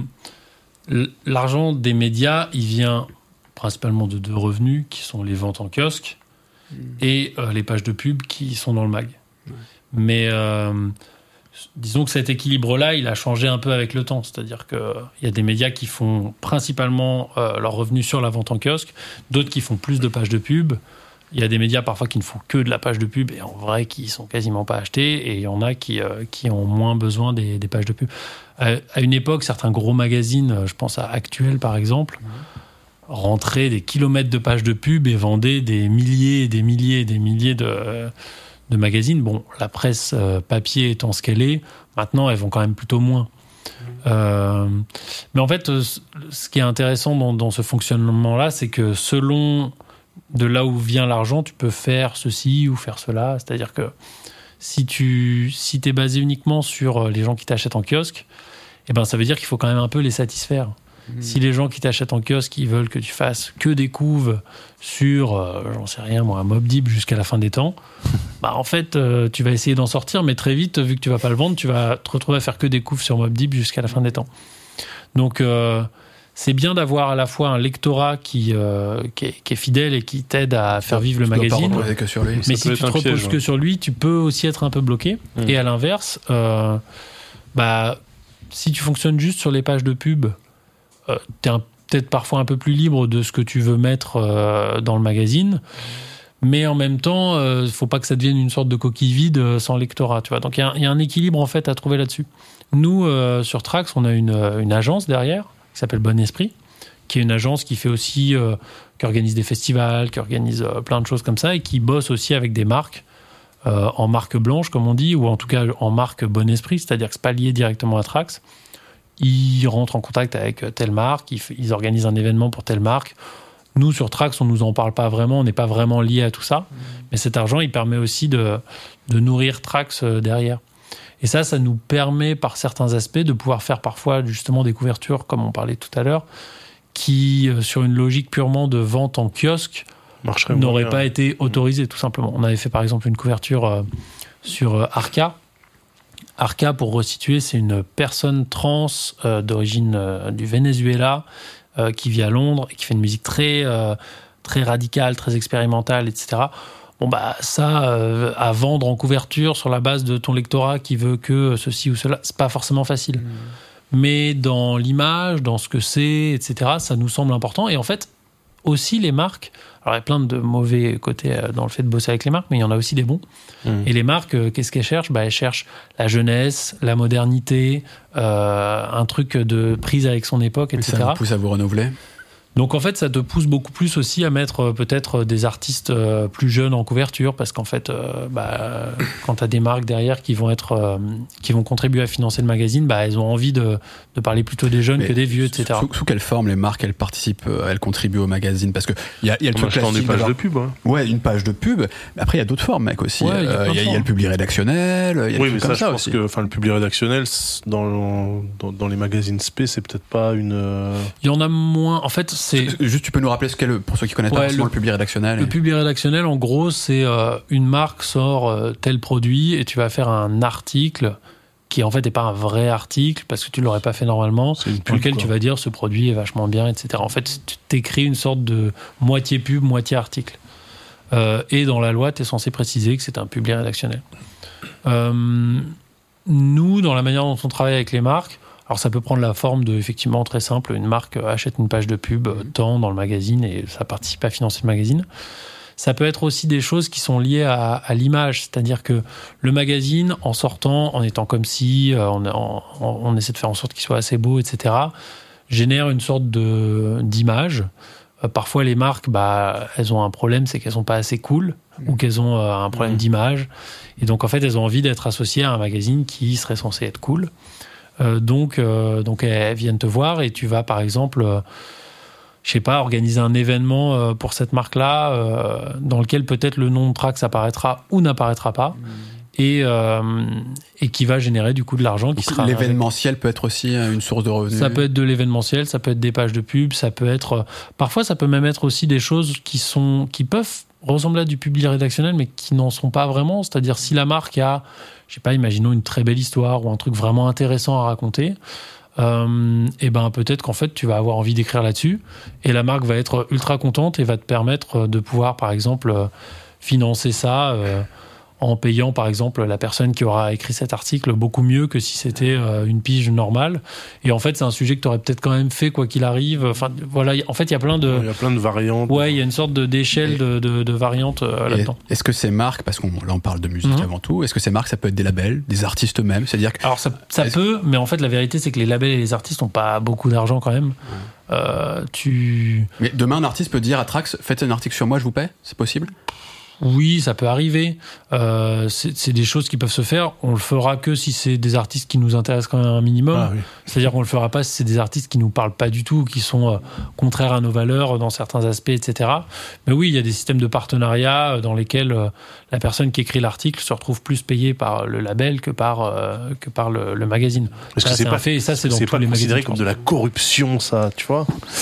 En fait, si, Ah, si, c'est si c'est des artistes que tu indiqué. Ouais, voilà. Si Bon. c'est des artistes que tu aurais quand même traités, etc., enfin, ça peut. euh, En Mm. fait, ce truc de corruption, euh, il marche que s'il y a vraiment euh, des artistes. euh, Enfin, pour moi, la corruption, ça va être vraiment si c'est un artiste que tu aurais jamais voulu traiter et moyennant finance, Ouais. ok, je le traite et ça passe. Ça, vous le faites pas? Non, ça on le fait pas. non. Ça se voit en plus. Ouais. En plus, c'est vrai que Ça c'est vrai que ce voit, genre si tu le d'article fais, ça forcé, se ça se voit. voit. ouais. Et donc on a parlé des, des sources de revenus et ça vous permet en gros ça de proposer à vos pigistes etc. J'imagine si Brice bosse avec vous c'est parce que la paye est correcte et donc entre les, quatre- les 40 et les 80 euros ce qu'on évoquait tout à l'heure pour le feuillet c'est Ouais. à peu près ça vous inscrivez là-dedans quoi. C'est ça, nous on s'inscrit là-dedans, mais après, il y a aussi des. C'est ce que Brice disait, il y a des questions de format, c'est-à-dire que nous on essaie au maximum de laisser beaucoup de place euh, à l'écriture euh, et au volume, et on paye au volume. C'est-à-dire que du coup, euh, en fait, si tu as plutôt que 5000 signes, 25 000 signes pour, euh, Ouais. pour écrire un article et que c'est payé au signe, bon bah peut-être que c'est là-dessus que tu peux plus t'y retrouver. Ça, c'est plus Brice qui pourrait nous dire. C'est ça que je voulais dire tout à l'heure. Ouais. c'est vrai, c'est ça. Et aussi, il y a un truc de, de, de ce que tu demandes, je pense, euh, aux pigistes. Euh, C'est-à-dire que bah, il y a des magazines qui vont te dire bah, là, je voudrais que tu écrives une page et je veux que tu fasses huit interviews pour cette page. Interviews, ça veut dire qu'elle est huit rendez-vous, faire huit discussions, faire huit dérushs, etc. Mm.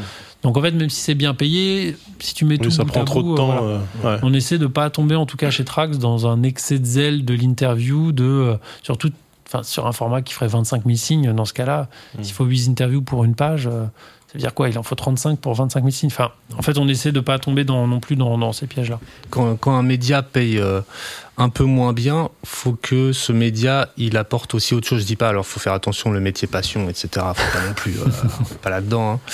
Mais euh, mais faut quand même que le média effectivement propose déjà soit ouvert aux propositions, c'est-à-dire que voilà on puisse lui vendre des sujets, qu'il nous fasse des commandes aussi, qu'il y ait un échange, que ce soit pas unique, que ce soit pas à sens unique quoi. Euh, faut aussi que le média effectivement propose du format long, parce que finalement écrire un papier de 15 000 et de 25 000 signes, en vrai, le temps passé dessus, c'est pas, il n'y a pas une grande différence. Le, le- la, la différence, le temps passé, il, il, il se situe pas là, il se situe plutôt sur le travail en amont Mhm. et l'écriture globalement. Honnêtement, 10 000 signes, si tu es lancé vraiment dans l'écriture de ton papier d'une traite, ça peut être assez rapide et tu vas gagner beaucoup de feuillets. Tu vois, entre 15 000 et, entre 15 000 et, et 25 000, t'en as 6, 6 et demi, quoi. Donc, euh, donc il faut que le média, il faut que les gens euh, dans les médias soient cool aussi. Il faut pas que tu aies un chef euh, euh, qui exige. Bon, en fait, les, les médias qui payent moins bien, faut pas non plus qu'ils soient trop exigeants. En fait, que- c'est ça le truc. Ouais. Ouais.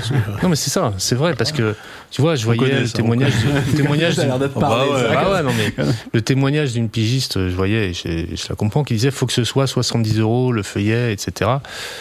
Euh, bon, c'est, c'est, enfin, euh, ou alors on arrête, on- ce que, ce que je disais tout à l'heure, on arrête les forfaits à 120 euros, etc. Parce que c'est des papiers qui prennent 3, 4, 5 jours. Euh, Je l'ai pas dit évidemment, mais voilà, mais euh, mais t'as un peu envie de dire, bah si tu passes 4, 5 jours sur un papier payé 120 euros, c'est un peu ton problème aussi, tu vois. Ouais.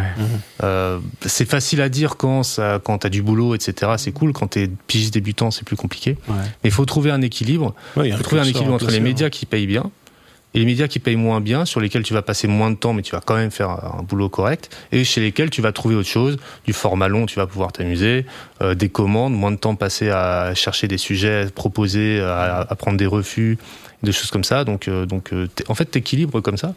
Et finalement, euh, si, enfin, je sais pas. Enfin, moi ça va, hein, c'est cool.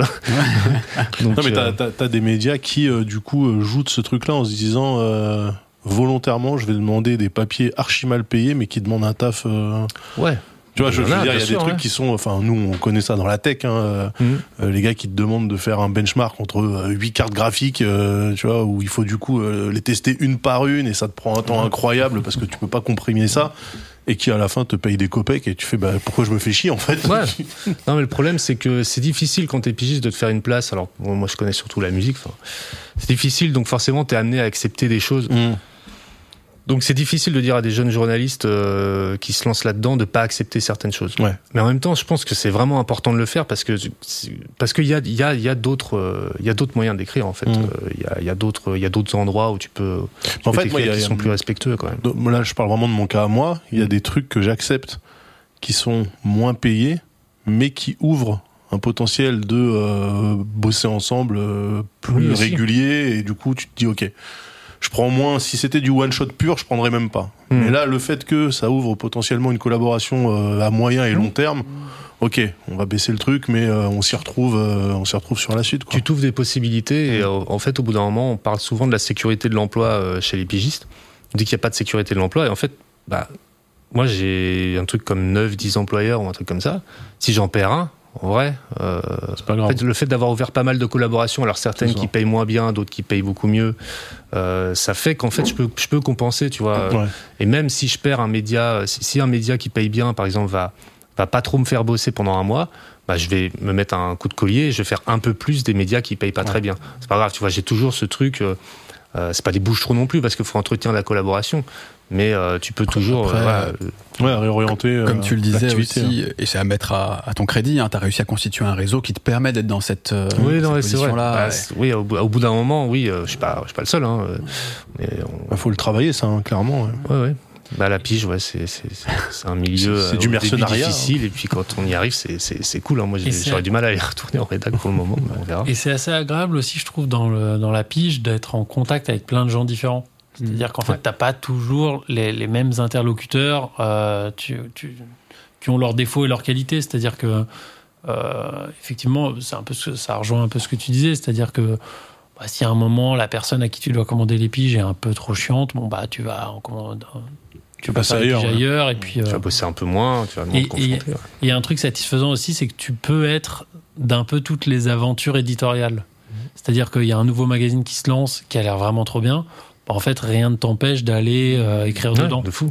Ça, c'est cool. Alors que quand tu as un peu une sorte de casquette de moi, je suis de cette famille éditoriale-là, Mm. bah, c'est plus difficile de, s'il y a un truc cool ailleurs, de- d'aller euh, d'aller y participer. quoi.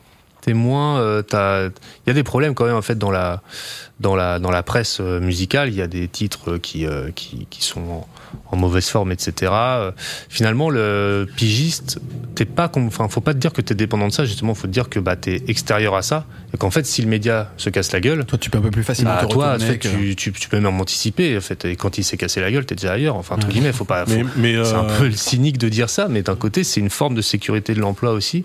Et, euh, et quand tu as ce réseau-là et que tu as cette, cette méthodologie, parce que la pige, c'est une méthodologie, et euh, ben, au final, oui, tu, si tu réfléchis comme ça, logiquement. euh, Mais alors là, moi, j'ai une question justement pour toi qui est rédac chef. Comment, si tu t'appuies euh, que sur des pigistes, comment est-ce que tu euh, t'assures que la couleur de ton magazine est respectée Parce que si tu prends que des mecs qui bossent en one shot, en fait, c'est très dur d'avoir un truc homogène. De...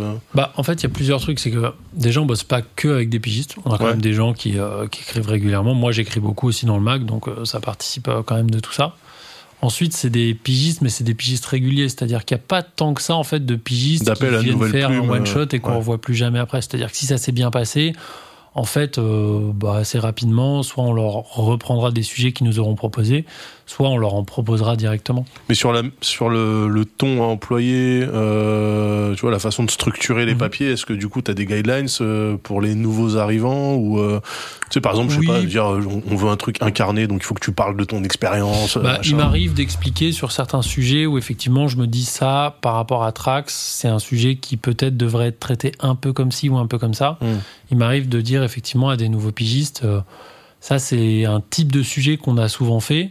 Euh, tu vois, je sais pas, par exemple nous chez Trax on fait beaucoup de sortes de de portraits de clubs, c'est-à-dire on, on aime Mm. bien prendre des clubs, notamment en province, des clubs euh, un peu, euh, je sais pas, t'as grandi, imaginons à Grenoble, tout le monde à Grenoble connaît ce club culte Mm. où t'es allé quand t'étais au lycée. Bah, on va raconter ce club-là, Euh, et c'est quasiment un portrait dans le sens où c'est toujours, il y a des sortes de passages obligés. Il y avait le DJ résident, le videur, machin, et tous ces gens-là, c'est cool de leur parler. Bah ça, parfois, typiquement, quand, quand on me propose un sujet qui est dans, dans, dans cette vibe-là, j'ai tendance à renvoyer à des, à des papiers qu'on a déjà écrits dans le genre pour que les pigistes puissent un peu lire la manière dont on traite ce type de sujet sans être non plus obligé de faire exactement la même chose, mais, voir un rentrer peu dans- la, ouais, rentrer dans, dans l'idée de, la vibe. dans ouais. l'idée de ce type de, de papier, quoi. Donc, Mm. j- j'essaie de faire un truc un peu comme ça. Après, en général, euh, quand, enfin, on va pas forcément lancer des pigistes directs sur des énormes sujets parce que bah c'est un peu euh, risqué Ouais. pour eux comme pour nous, quoi. Donc euh, ça va souvent être d'abord plus des petits papiers et si ça se passe bien et qu'on voit même qu'en termes de style et d'approche autant du journalisme que de la musique euh, ça colle, bah ça peut aller derrière sur des trucs plus gros quoi. Est-ce que, euh, juste pour préciser, parce que Trax, c'est aussi un site web, etc. Ouais. Et c'est vrai que, par exemple, quand on parlait de d'origine, de sources financières, bah là, c'est encore autre chose, j'imagine, pour le, pour le site web. La, la rédaction en chef du site web, d'ailleurs, c'est toi aussi qui t'en occupe C'est c'est commun ou pas? C'est un peu flottant euh, en ce moment parce que la personne qui s'en occupait euh, est partie. Mais, mais disons qu'on fait ça de plus en plus de manière collégiale. Et en fait, les équipes de track ont pas mal changé ces derniers temps et ça crée une sorte de, de vibe qui est assez cool, qui est beaucoup plus jeune. Et, euh, et on essaie de plus en plus de désenclaver euh, le print, le web, Mhm. etc. Notamment pour aller vers plus de formats euh, sur les réseaux sociaux directement. C'est-à-dire sortir de cette idée de il y a les réseaux sociaux qui seraient un relais du site, mais en fait les vrais sujets c'est sur le site. Donc on essaie de trouver des formats qui nous permettraient soit en vidéo, soit dans des, des trucs de sliders sur Instagram ou des choses comme ça, de raconter un peu les histoires qu'on aime bien raconter, mais euh, directement par exemple sur notre compte Instagram ou des choses comme ça. Et du coup, ça serait des papiers sur Instagram que tu retrouverais pas sur le sur le site? Non, ça, enfin, ça, ça pourrait, mais c'est aussi, par exemple, imaginons, euh, on va raconter bah, l'histoire d'un club euh, comme on parlait là. Et en fait, on va sortir certaines Ouais, anecdotes pour une les, le raconter un peu différemment. Ouais. Ou alors, il se trouve qu'il y a une personne qui a pris des photos incroyables de ce club-là, donc on va faire un focus juste sur cette personne-là et sur la série photo qui va avec. Enfin, en fait, trouver des sortes de, de manières de décliner un sujet qui serait un peu le vaisseau mère, qui serait le gros papier écrit sur le sujet, et après décliner ça sous différentes formes. Et donc, euh, ça fait que les, les, les moments où on fait des réunions euh, un peu éditoriales sur tout ça euh, sont beaucoup moins euh, print ou web euh, ou réseaux sociaux. Ouais, tout Mais est beaucoup ensemble. plus, euh, et il y a ça, euh, ça c'est trop cool, vas-y, comment on le traite comment le- Bah ça, vu le sujet, c'est plutôt euh, Instagram, ça c'est plutôt euh, site internet et machin. Donc en fait, ça devient plus une sorte de rédaction, euh, Hmm. on va dire, euh, plurimédia, multiforme, euh, dans ouais. laquelle euh, ça part dans un canal ou dans l'autre. quoi. De toute façon, Daz, on reparlera à l'occasion dans cette émission, peut-être avec une approche un peu plus web, effectivement, de, Mhm. de journalisme musical, de ça.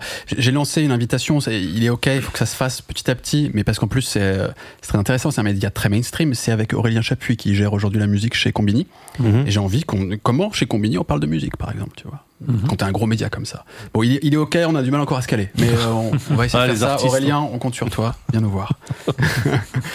on termine peut-être juste pas une vraie partie, mais quelques petites questions. C'est moi quand j'ai des mecs qui écrivent tous les jours sur la musique, qui regardent tout ce qui se, enfin tout ce qui se passe, un bien grand mot, mais en tout cas qui essayent euh, voilà, de revenir sur des trucs anciens, sur des trucs nouveaux, etc. Vous avez forcément un peu un regard global sur ce qui se passe dans la musique ces derniers temps. Mhm. Qu'est-ce qui vous a marqué? Qu'est-ce qui vous a excité?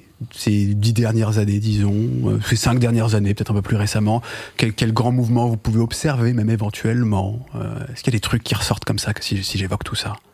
Moi, les trucs qui m'excitent un peu, alors même plus, euh, plus dans l'ultra récent, mais Ouais.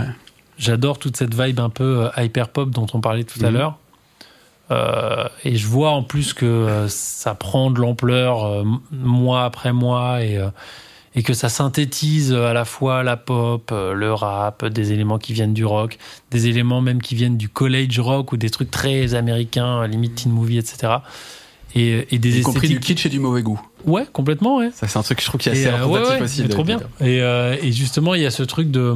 Enfin, les jeunes générations, quand elles arrivent avec une nouvelle musique, il y a toujours un truc qui, pour les générations précédentes, est de mauvais goût ou kitsch. Et c'est aussi comme ça que tu t'affirmes un peu. Ouais, bien sûr. Et quand je dis mauvais goût, en fait, c'est c'est que c'est jugé en fait à Ouais, un moment donné, Ouais, en bien sûr, ça c'est de mauvais goût. On se sais que c'est variable en réalité. Bien sûr. mais- ouais. Bah, il y a ça en tout cas euh, dans l'hyper pop. J'aime bien cette vibe, même esthétiquement, même visuellement parlant. Il y a des codes qui, euh, je sais pas, qu'on retrouve dans des séries comme Euphoria, des choses comme ça, qui sont assez, euh, qui sont assez dans leur époque en tout cas. Et il n'y a pas beaucoup de genres qui sont autant, autant vraiment en plein dans leur époque, dans leur époque que ce qui se passe en ce moment du côté de l'hyperpop. Ça j'aime bien. Et après, bah il y a toute cette énergie en ce moment dans le rap avec toute la nouvelle scène qui a, qui a un nombre de noms euh, qui ne cesse de changer tous les tous les jours mais la new wave ou le digicore ou le ou tous ces trucs là Jersey. Ouais voilà et en fait j'ai l'impression que euh, franchement enfin tout le monde a selon la génération dans laquelle on a grandi tout le monde a sa conception de l'âge d'or du rap. Et en fait je suis presque sûr qu'il y a des gens un jour qui diront mais c'est 2023 l'âge d'or du rap. Parce qu'en fait là il y a des trucs qui sortent tout le temps. Et il y a des concerts qui sont blindés euh, d'artistes qui sont pas du tout connus par les générations précédentes mais qui font des salles combles des grosses salles en plus euh, à Paris et euh, je trouve que toute cette euh, toute cette vibe euh, qu'il y a en ce moment autour du rap est ultra ultra intéressante et d'ailleurs il y a pas mal de ponts avec avec l'hyperpop Mm, mm. à ce niveau là qui enfin tout ça je trouve ça tout, tout ça ultra enthousiasmant Ok. Bah, je suis assez d'accord sur les deux, hyperpop et rap aussi, en fait. c'est les deux Ouais, gros ouais. trucs du moment Ouais, ouais, c'est quand même les deux gros trucs du moment. Et surtout, c'est la capacité euh, qu'a le rap euh, à, se, à se renouveler, à se réinventer. enfin, J'ai l'impression, même s'il y a des gens qui expliquent que le rap regarde beaucoup en arrière, surtout qu'il y a, bon, il y a, il y a quand même encore une grosse scène un peu aux esthétiques old school, euh, boom bap, etc. Mais je trouve que quand même globalement, euh, plus que beaucoup d'autres musiques, euh, le, le genre dans son ensemble regarde quand même vers l'avant Ouais. en permanence et change et se renouvelle. Euh, alors, il y a bon, les, gens qui aiment moins, des gens qui aiment pas, mais c'est une musique qui avance quand même euh, et ça s'entend d'année en année, quoi. C'est, enfin, le rap, c'est, vraiment fascinant à observer depuis, euh, depuis toujours, mais, mais ça continue en fait. C'est-à-dire que cette fascination qu'on pouvait avoir pour cette musique mouvante, où tu sais que le, le son il est sorti en 86, puis en 92, puis en 95, c'est pas le même. Bah là, c'est pareil en fait. C'est, euh, c'est, c'est sensiblement la même chose et c'est assez euh, fou d'observer que cette musique euh, a 50 ans maintenant cette année et euh, continue d'avancer à cette vitesse-là euh, sans discontinuer. C'est, euh, c'est le gros truc que je retiens de ces dix dernières années. Ça, c'est un peu les. Pas, les tendances, mais les mouvements, disons, euh, mais plus de l'ordre de l'esthétique euh, que vous pouvez observer.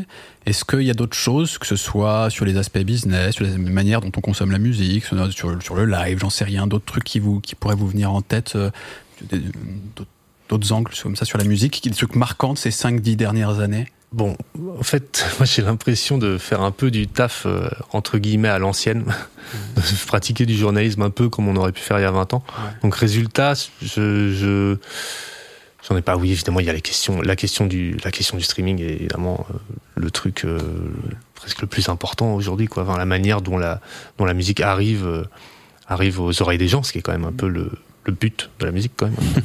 Euh, et donc euh, le, le- voilà ce ce modèle économique euh, qui se trouve euh, tranquillement, c'est euh, et pas sans casse d'ailleurs.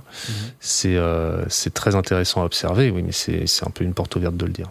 Hmm, C'est une réalité. ouais.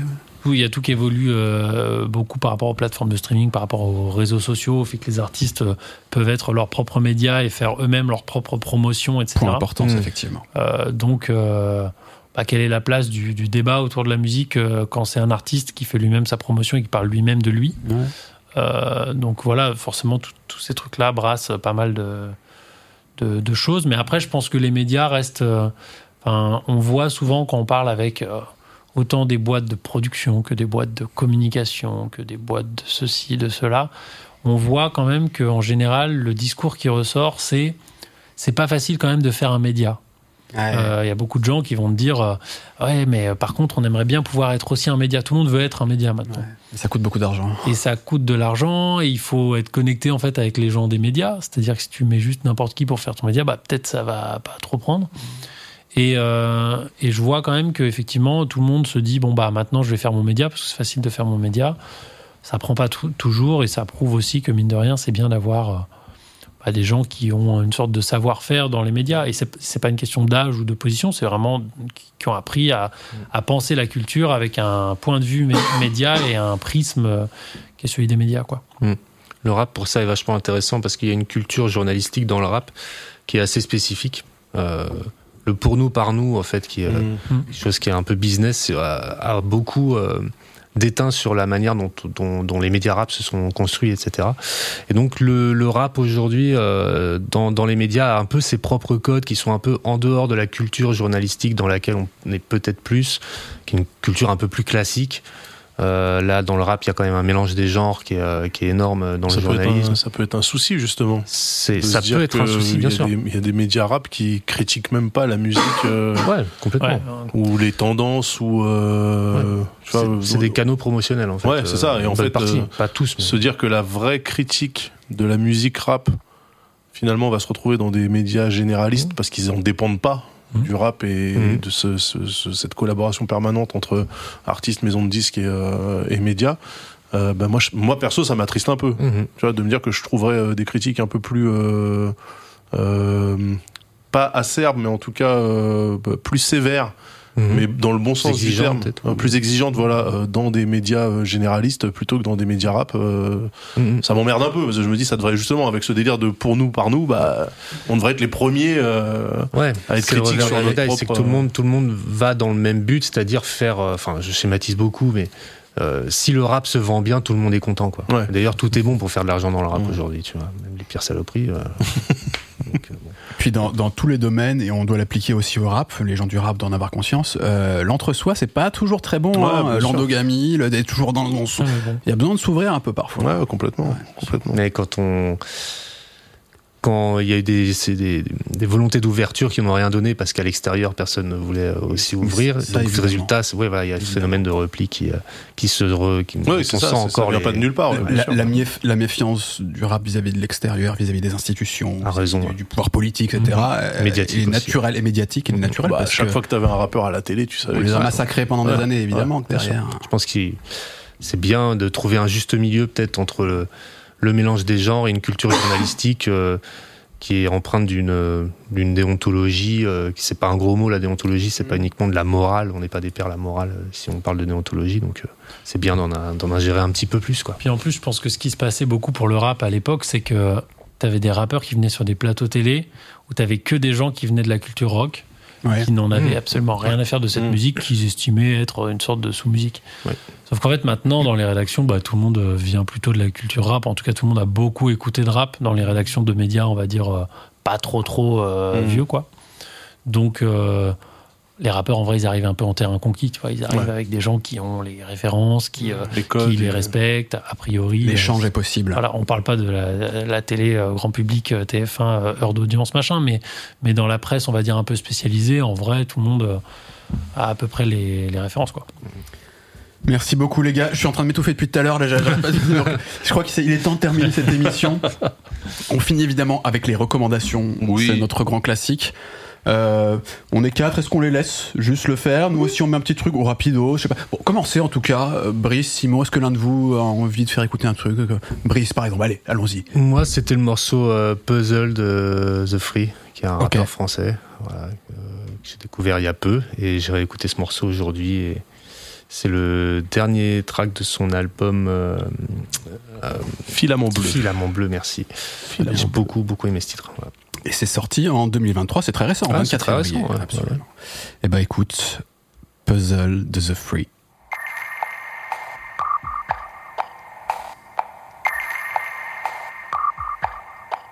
Paradis affiche complet, en enfer on se complaît, dans le cœur un grand vide à combler. Hier je suis né, demain je suis mort, entre les deux j'affonde des vents contraires. Les gouttes de pluie sur mes épaules, je les sens à chaque fois que mon crayon sommeille. Quand j'avance d'un centimètre vers le but, poto je te jure je vois des rayons de soleil. Bien sûr qu'il me faut des thunes, bien sûr que je maudisse fou du rap. À qui j'ai grave mes études, là je dois cracher des tubes. Non, quatre fois non, autant me faire écraser les burnes. Option à être vite que je dois multiplier. J'ai plus qui prier, j'aperçois les grands et les plus petits vrillés. Les gosses sont cool. Ouais, chouette, hein. C'est marrant, la, la, la voix est mixée vachement en avant, plus encore que c'est c'est marquant, je trouve. Mm-hmm. Ok. Bon, bref. Faudra lui demander faudra l'inviter Ouais, on va faire ça effectivement. Donc c'était, je rappelle juste, c'était The Free Puzzle. Puzzle. Euh, bah, tout à l'heure, on parlait de, des trucs cool qui se passent en ce moment dans la musique. Euh, du côté de la musique électronique, il y a pas mal de. Une sorte de revival un peu euh, jungle, drum Ouais. and bass, jungle, etc., qui, euh, qui revient euh, beaucoup. Et euh, il y a une artiste que j'aime beaucoup qui s'appelle Nia Archives, qui est une artiste anglaise d'origine jamaïcaine, si je dis pas de bêtises, et qui mélange un peu bah, à la fois euh, des musiques euh, d'héritage jamaïcain, mais en fait surtout beaucoup de, de jungle, de drum and bass, avec un truc beaucoup plus pop. Euh, Il y a des moments où elle, elle chante et ça, ça pourrait quasiment devenir du Georgia Smith. Ok. Et euh, elle a sorti un projet il y a pas longtemps que j'ai bien aimé. Il y a un morceau qui s'appelle Conveniency par exemple que j'ai bien aimé. Très bien. Eh ben, Nia Archives Convenancy, c'est parti. 2 minutes 22 le morceau. C'est cool. Tous les morceaux sont courts comme ça. always be I, I, I can't always be I, I, I can't.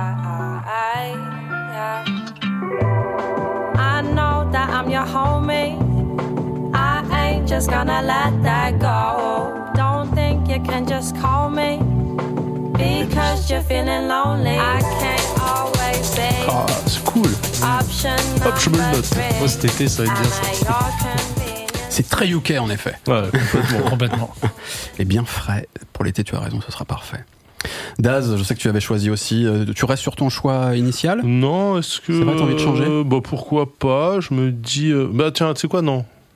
On, Non. reste- on part sur le tien parce que ça. C'est vrai, tu, tu, tu as encore un peu de temps. Non, non, non, non, vas-y. euh, Il y a la place pour 4 Allez, allons-y. Ok, bah alors moi j'avais un truc euh, ouais, très à l'ancienne, euh, c'est un groupe d'Auckland, Tower of Power, donc c'est soul funk années euh, 70, Très bien. et le morceau s'appelle Sparkling in the Sand, et la particularité c'est qu'il a été samplé pour l'album de Roth, le premier album de Roth, sur un morceau euh, très poétique qui s'appelle Je m'en bats les couilles d'être une star. Mais en fait, ce qui est marrant, c'est que euh, bah, se dire qu'effectivement, il y a des morceaux de Roth qui samplent euh, des trucs comme ça, tu te dis, ah ouais, en fait, euh, les beatmakers étaient très forts. Alors, le beatmaker, c'est Yvan, donc Peacemaker, qui est un Suisse. qui a plutôt bien taffé. Je sais pas si Roth est au courant d'où vient euh, l'inspiration. Est-ce qu'il connaît Tower of Power, le morceau Sparkling in the Sand? Mais en tout cas, le morceau est incroyable. Eh ben, on l'écoute. Et waouh, comme il dit.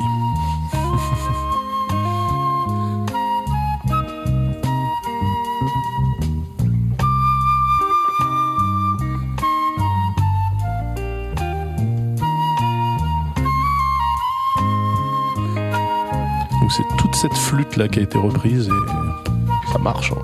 J'avance un tout petit peu. Oui, Ah, après ça la dure. voix. euh, Là il y a ça dure 6 minutes hein. Moi je fais pas des morceaux sans troisième couplet. Tu mets 5 morceaux de. Ouais, ouais, complètement. Très bien ça aussi, Daz. Ah oui, c'est très c'est très cool. Jusque-là, nous avons une sélection de qualité. Et il faut que j'ai. J'ai j'ai envie de mettre, mais en fait, je sais pas quel morceau. Mais en tout cas, de- d'un d'un rappeur qui s'appelle Ice Cold Bishop, qui vient de sortir un projet, tu vois, ça date du 24 mars 2023. Hey. Euh, et l'album, euh, donc c'est Generational Curse, et tout l'album est trop bien. Je sais, je sais plus qui, c'est un de vos, un de vos compatriotes, non, c'est pas le bon terme, mais quelqu'un sur Twitter, un journaliste en tout cas, qui l'a, confrère absolument, qui l'a, qui, l'a- qui l'a suggéré. Je suis allé par curiosité écouter et j'ai trouvé cet album assez ouf. Et allez, tiens, je vais mettre, je vais mettre ce morceau-là. Donc Ice Cold Bishop, et là c'est Dickie's Suit.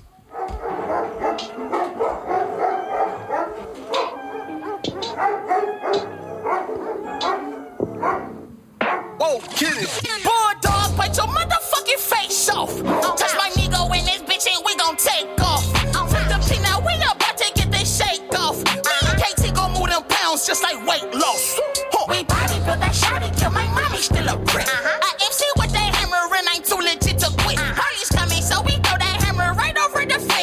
c'est une, une vibe à la Danny Brown un peu. Complètement. Ouais. Grave, ouais. Big got felony from trying to make that shit. Il est de où, tu nous as dit? Eh ben, il est de New York, il me C'est semble. bizarre, ouais. C'est bizarre. On dirait Et- pas comme ça. Et tu vois, en fait, j'avais du mal à choisir un morceau euh, parce que ses, ses flots sont extrêmement variés, ses, ses, euh, ses tonalités sont très, parfois il va dans les aigus, il revient complètement dans les graves, il en joue, c'est très théâtral entre guillemets. Parce que j'ai toujours adhéré dans le rap, dans le, dans le rap américain et ce qu'on retrouve un petit peu moins en France et j'ai toujours regretté ça, ce côté jouer beaucoup, euh, ne pas hésiter à être théâtral. Moi, chez les revendeurs, euh, en tout cas, ouais. Euh, Bah tu vois, à la limite, je, je pense à Bah si, l'ancienne, à deux balles de nègre, des trucs comme ça, où là Ouais. ça jouait vachement sur les aigus, sur sa musique. Ça jouait etc. que là-dessus d'ailleurs. Enfin deux balles surtout parce que Oui. Denex c'était un peu plus. Non mais bah Kobalade. Je suis d'accord. Oui, mais avec oui. tu sais où tu tu Ou Niska, tu un vois, truc. qui. Mais oui, oui, qui ils peuvent joue s'amuser, c'est vrai. ouais, C'est ouais, vrai. ouais. Mais globalement, Le mec du j'ai l'impression. 80, Despo, Despo aussi. Despo Ouais. aussi, ouais. Et, et en tout cas très difficile de choisir parce que y a- c'est extrêmement varié, mais globalement, même les prods sont trop cool et c'est aussi pareil très varié. Ice Cold Bishop, l'album s'appelle Generational Curse, et c'est très très cool. Eh ben dis donc, mais quel, recours incroyable, encore une fois. Écoute, c'est le moment de, de remercier euh. Brice Miclet, Simon Claire pour leur présence, pour leur reco, pour tout, pour, leur vie, pour, pour être là, pour être vivant. Leur vie, leur. Avec plaisir. Merci d'être vivant. C'est cool. Absolument. Merci les gars. De rien. C'était super cool. Est-ce qu'on rappelle euh, aux gens qu'il Ouais. faut s'abonner, qu'il faut euh, acheter euh, le magazine Trax, Oui, qu'il faut lire Libé, oui. hein, euh, Il faut et puis lire Slate. fait, euh, Brice Miclet. Malgré les injonctions de Slate à manger les sushis d'une certaine façon et à pas mettre de crème dans la carbonara, bon, euh, sur la partie musique, ils sont cool. Et surtout d'aller checker effectivement les bouquins aussi qui sortent. Et les oui, d'ailleurs, on, on peut le rappeler, donc, euh, sample aux origines du son hip-hop, Tout à fait. que moi-même je vais aller checker très fort. Ouais. Et puis, euh, le, le, le livre du rap, Puis celui sur euh, Lizzie, Merci des clous. Ça. Les immersions des clous, une éclipse, ça s'appelle. Très bien. Parce qu'elle a été un peu éclipsée par l'histoire. Tu, tu veux rapidement, tu nous dis en une minute, Non, euh, en c'est 30 une- secondes. C'est une musicienne qui, euh, qui a été au bon endroit, au bon moment, avec les bonnes personnes à chaque fois, mais qu'on n'a pas trop retenu dans l'histoire, parce que euh, peut-être parce que c'était une femme, peut-être parce que c'était une française. Et voilà, mais encore aujourd'hui, euh, des gens comme Patti Smith, euh, des gens comme euh, les musiciens de Sonic Youth, etc., estiment que c'est une musicienne française majeure, mais on n'est pas toujours très au courant de ça en France. Magnifique. Merci évidemment aussi à la bouclette qui Bien gère, sûr. euh, la technique de cette émission. Merci mon gars Daz. Merci Salman, c'était coolos. Merci François pour le montage. Ouais, à chaque fois, on t'envoie des, des, des rushs terribles et il arrive à se dépatouiller tout ça et à nous faire une belle émission. Et puis SO à Thoman, sans bien qui sûr. toute cette aventure ne serait pas possible. Thoman. Est-ce que cette émission est un public rédactionnel? Je ne sais pas moi-même. Oh bah je peux te dire que non, parce que si on cherchait les sons, on le ferait autrement. c'est vrai, On vient de parler de deux heures et quart je ne sais combien de temps. Bref, on se retrouve dans 15 jours. Ciao la 45e.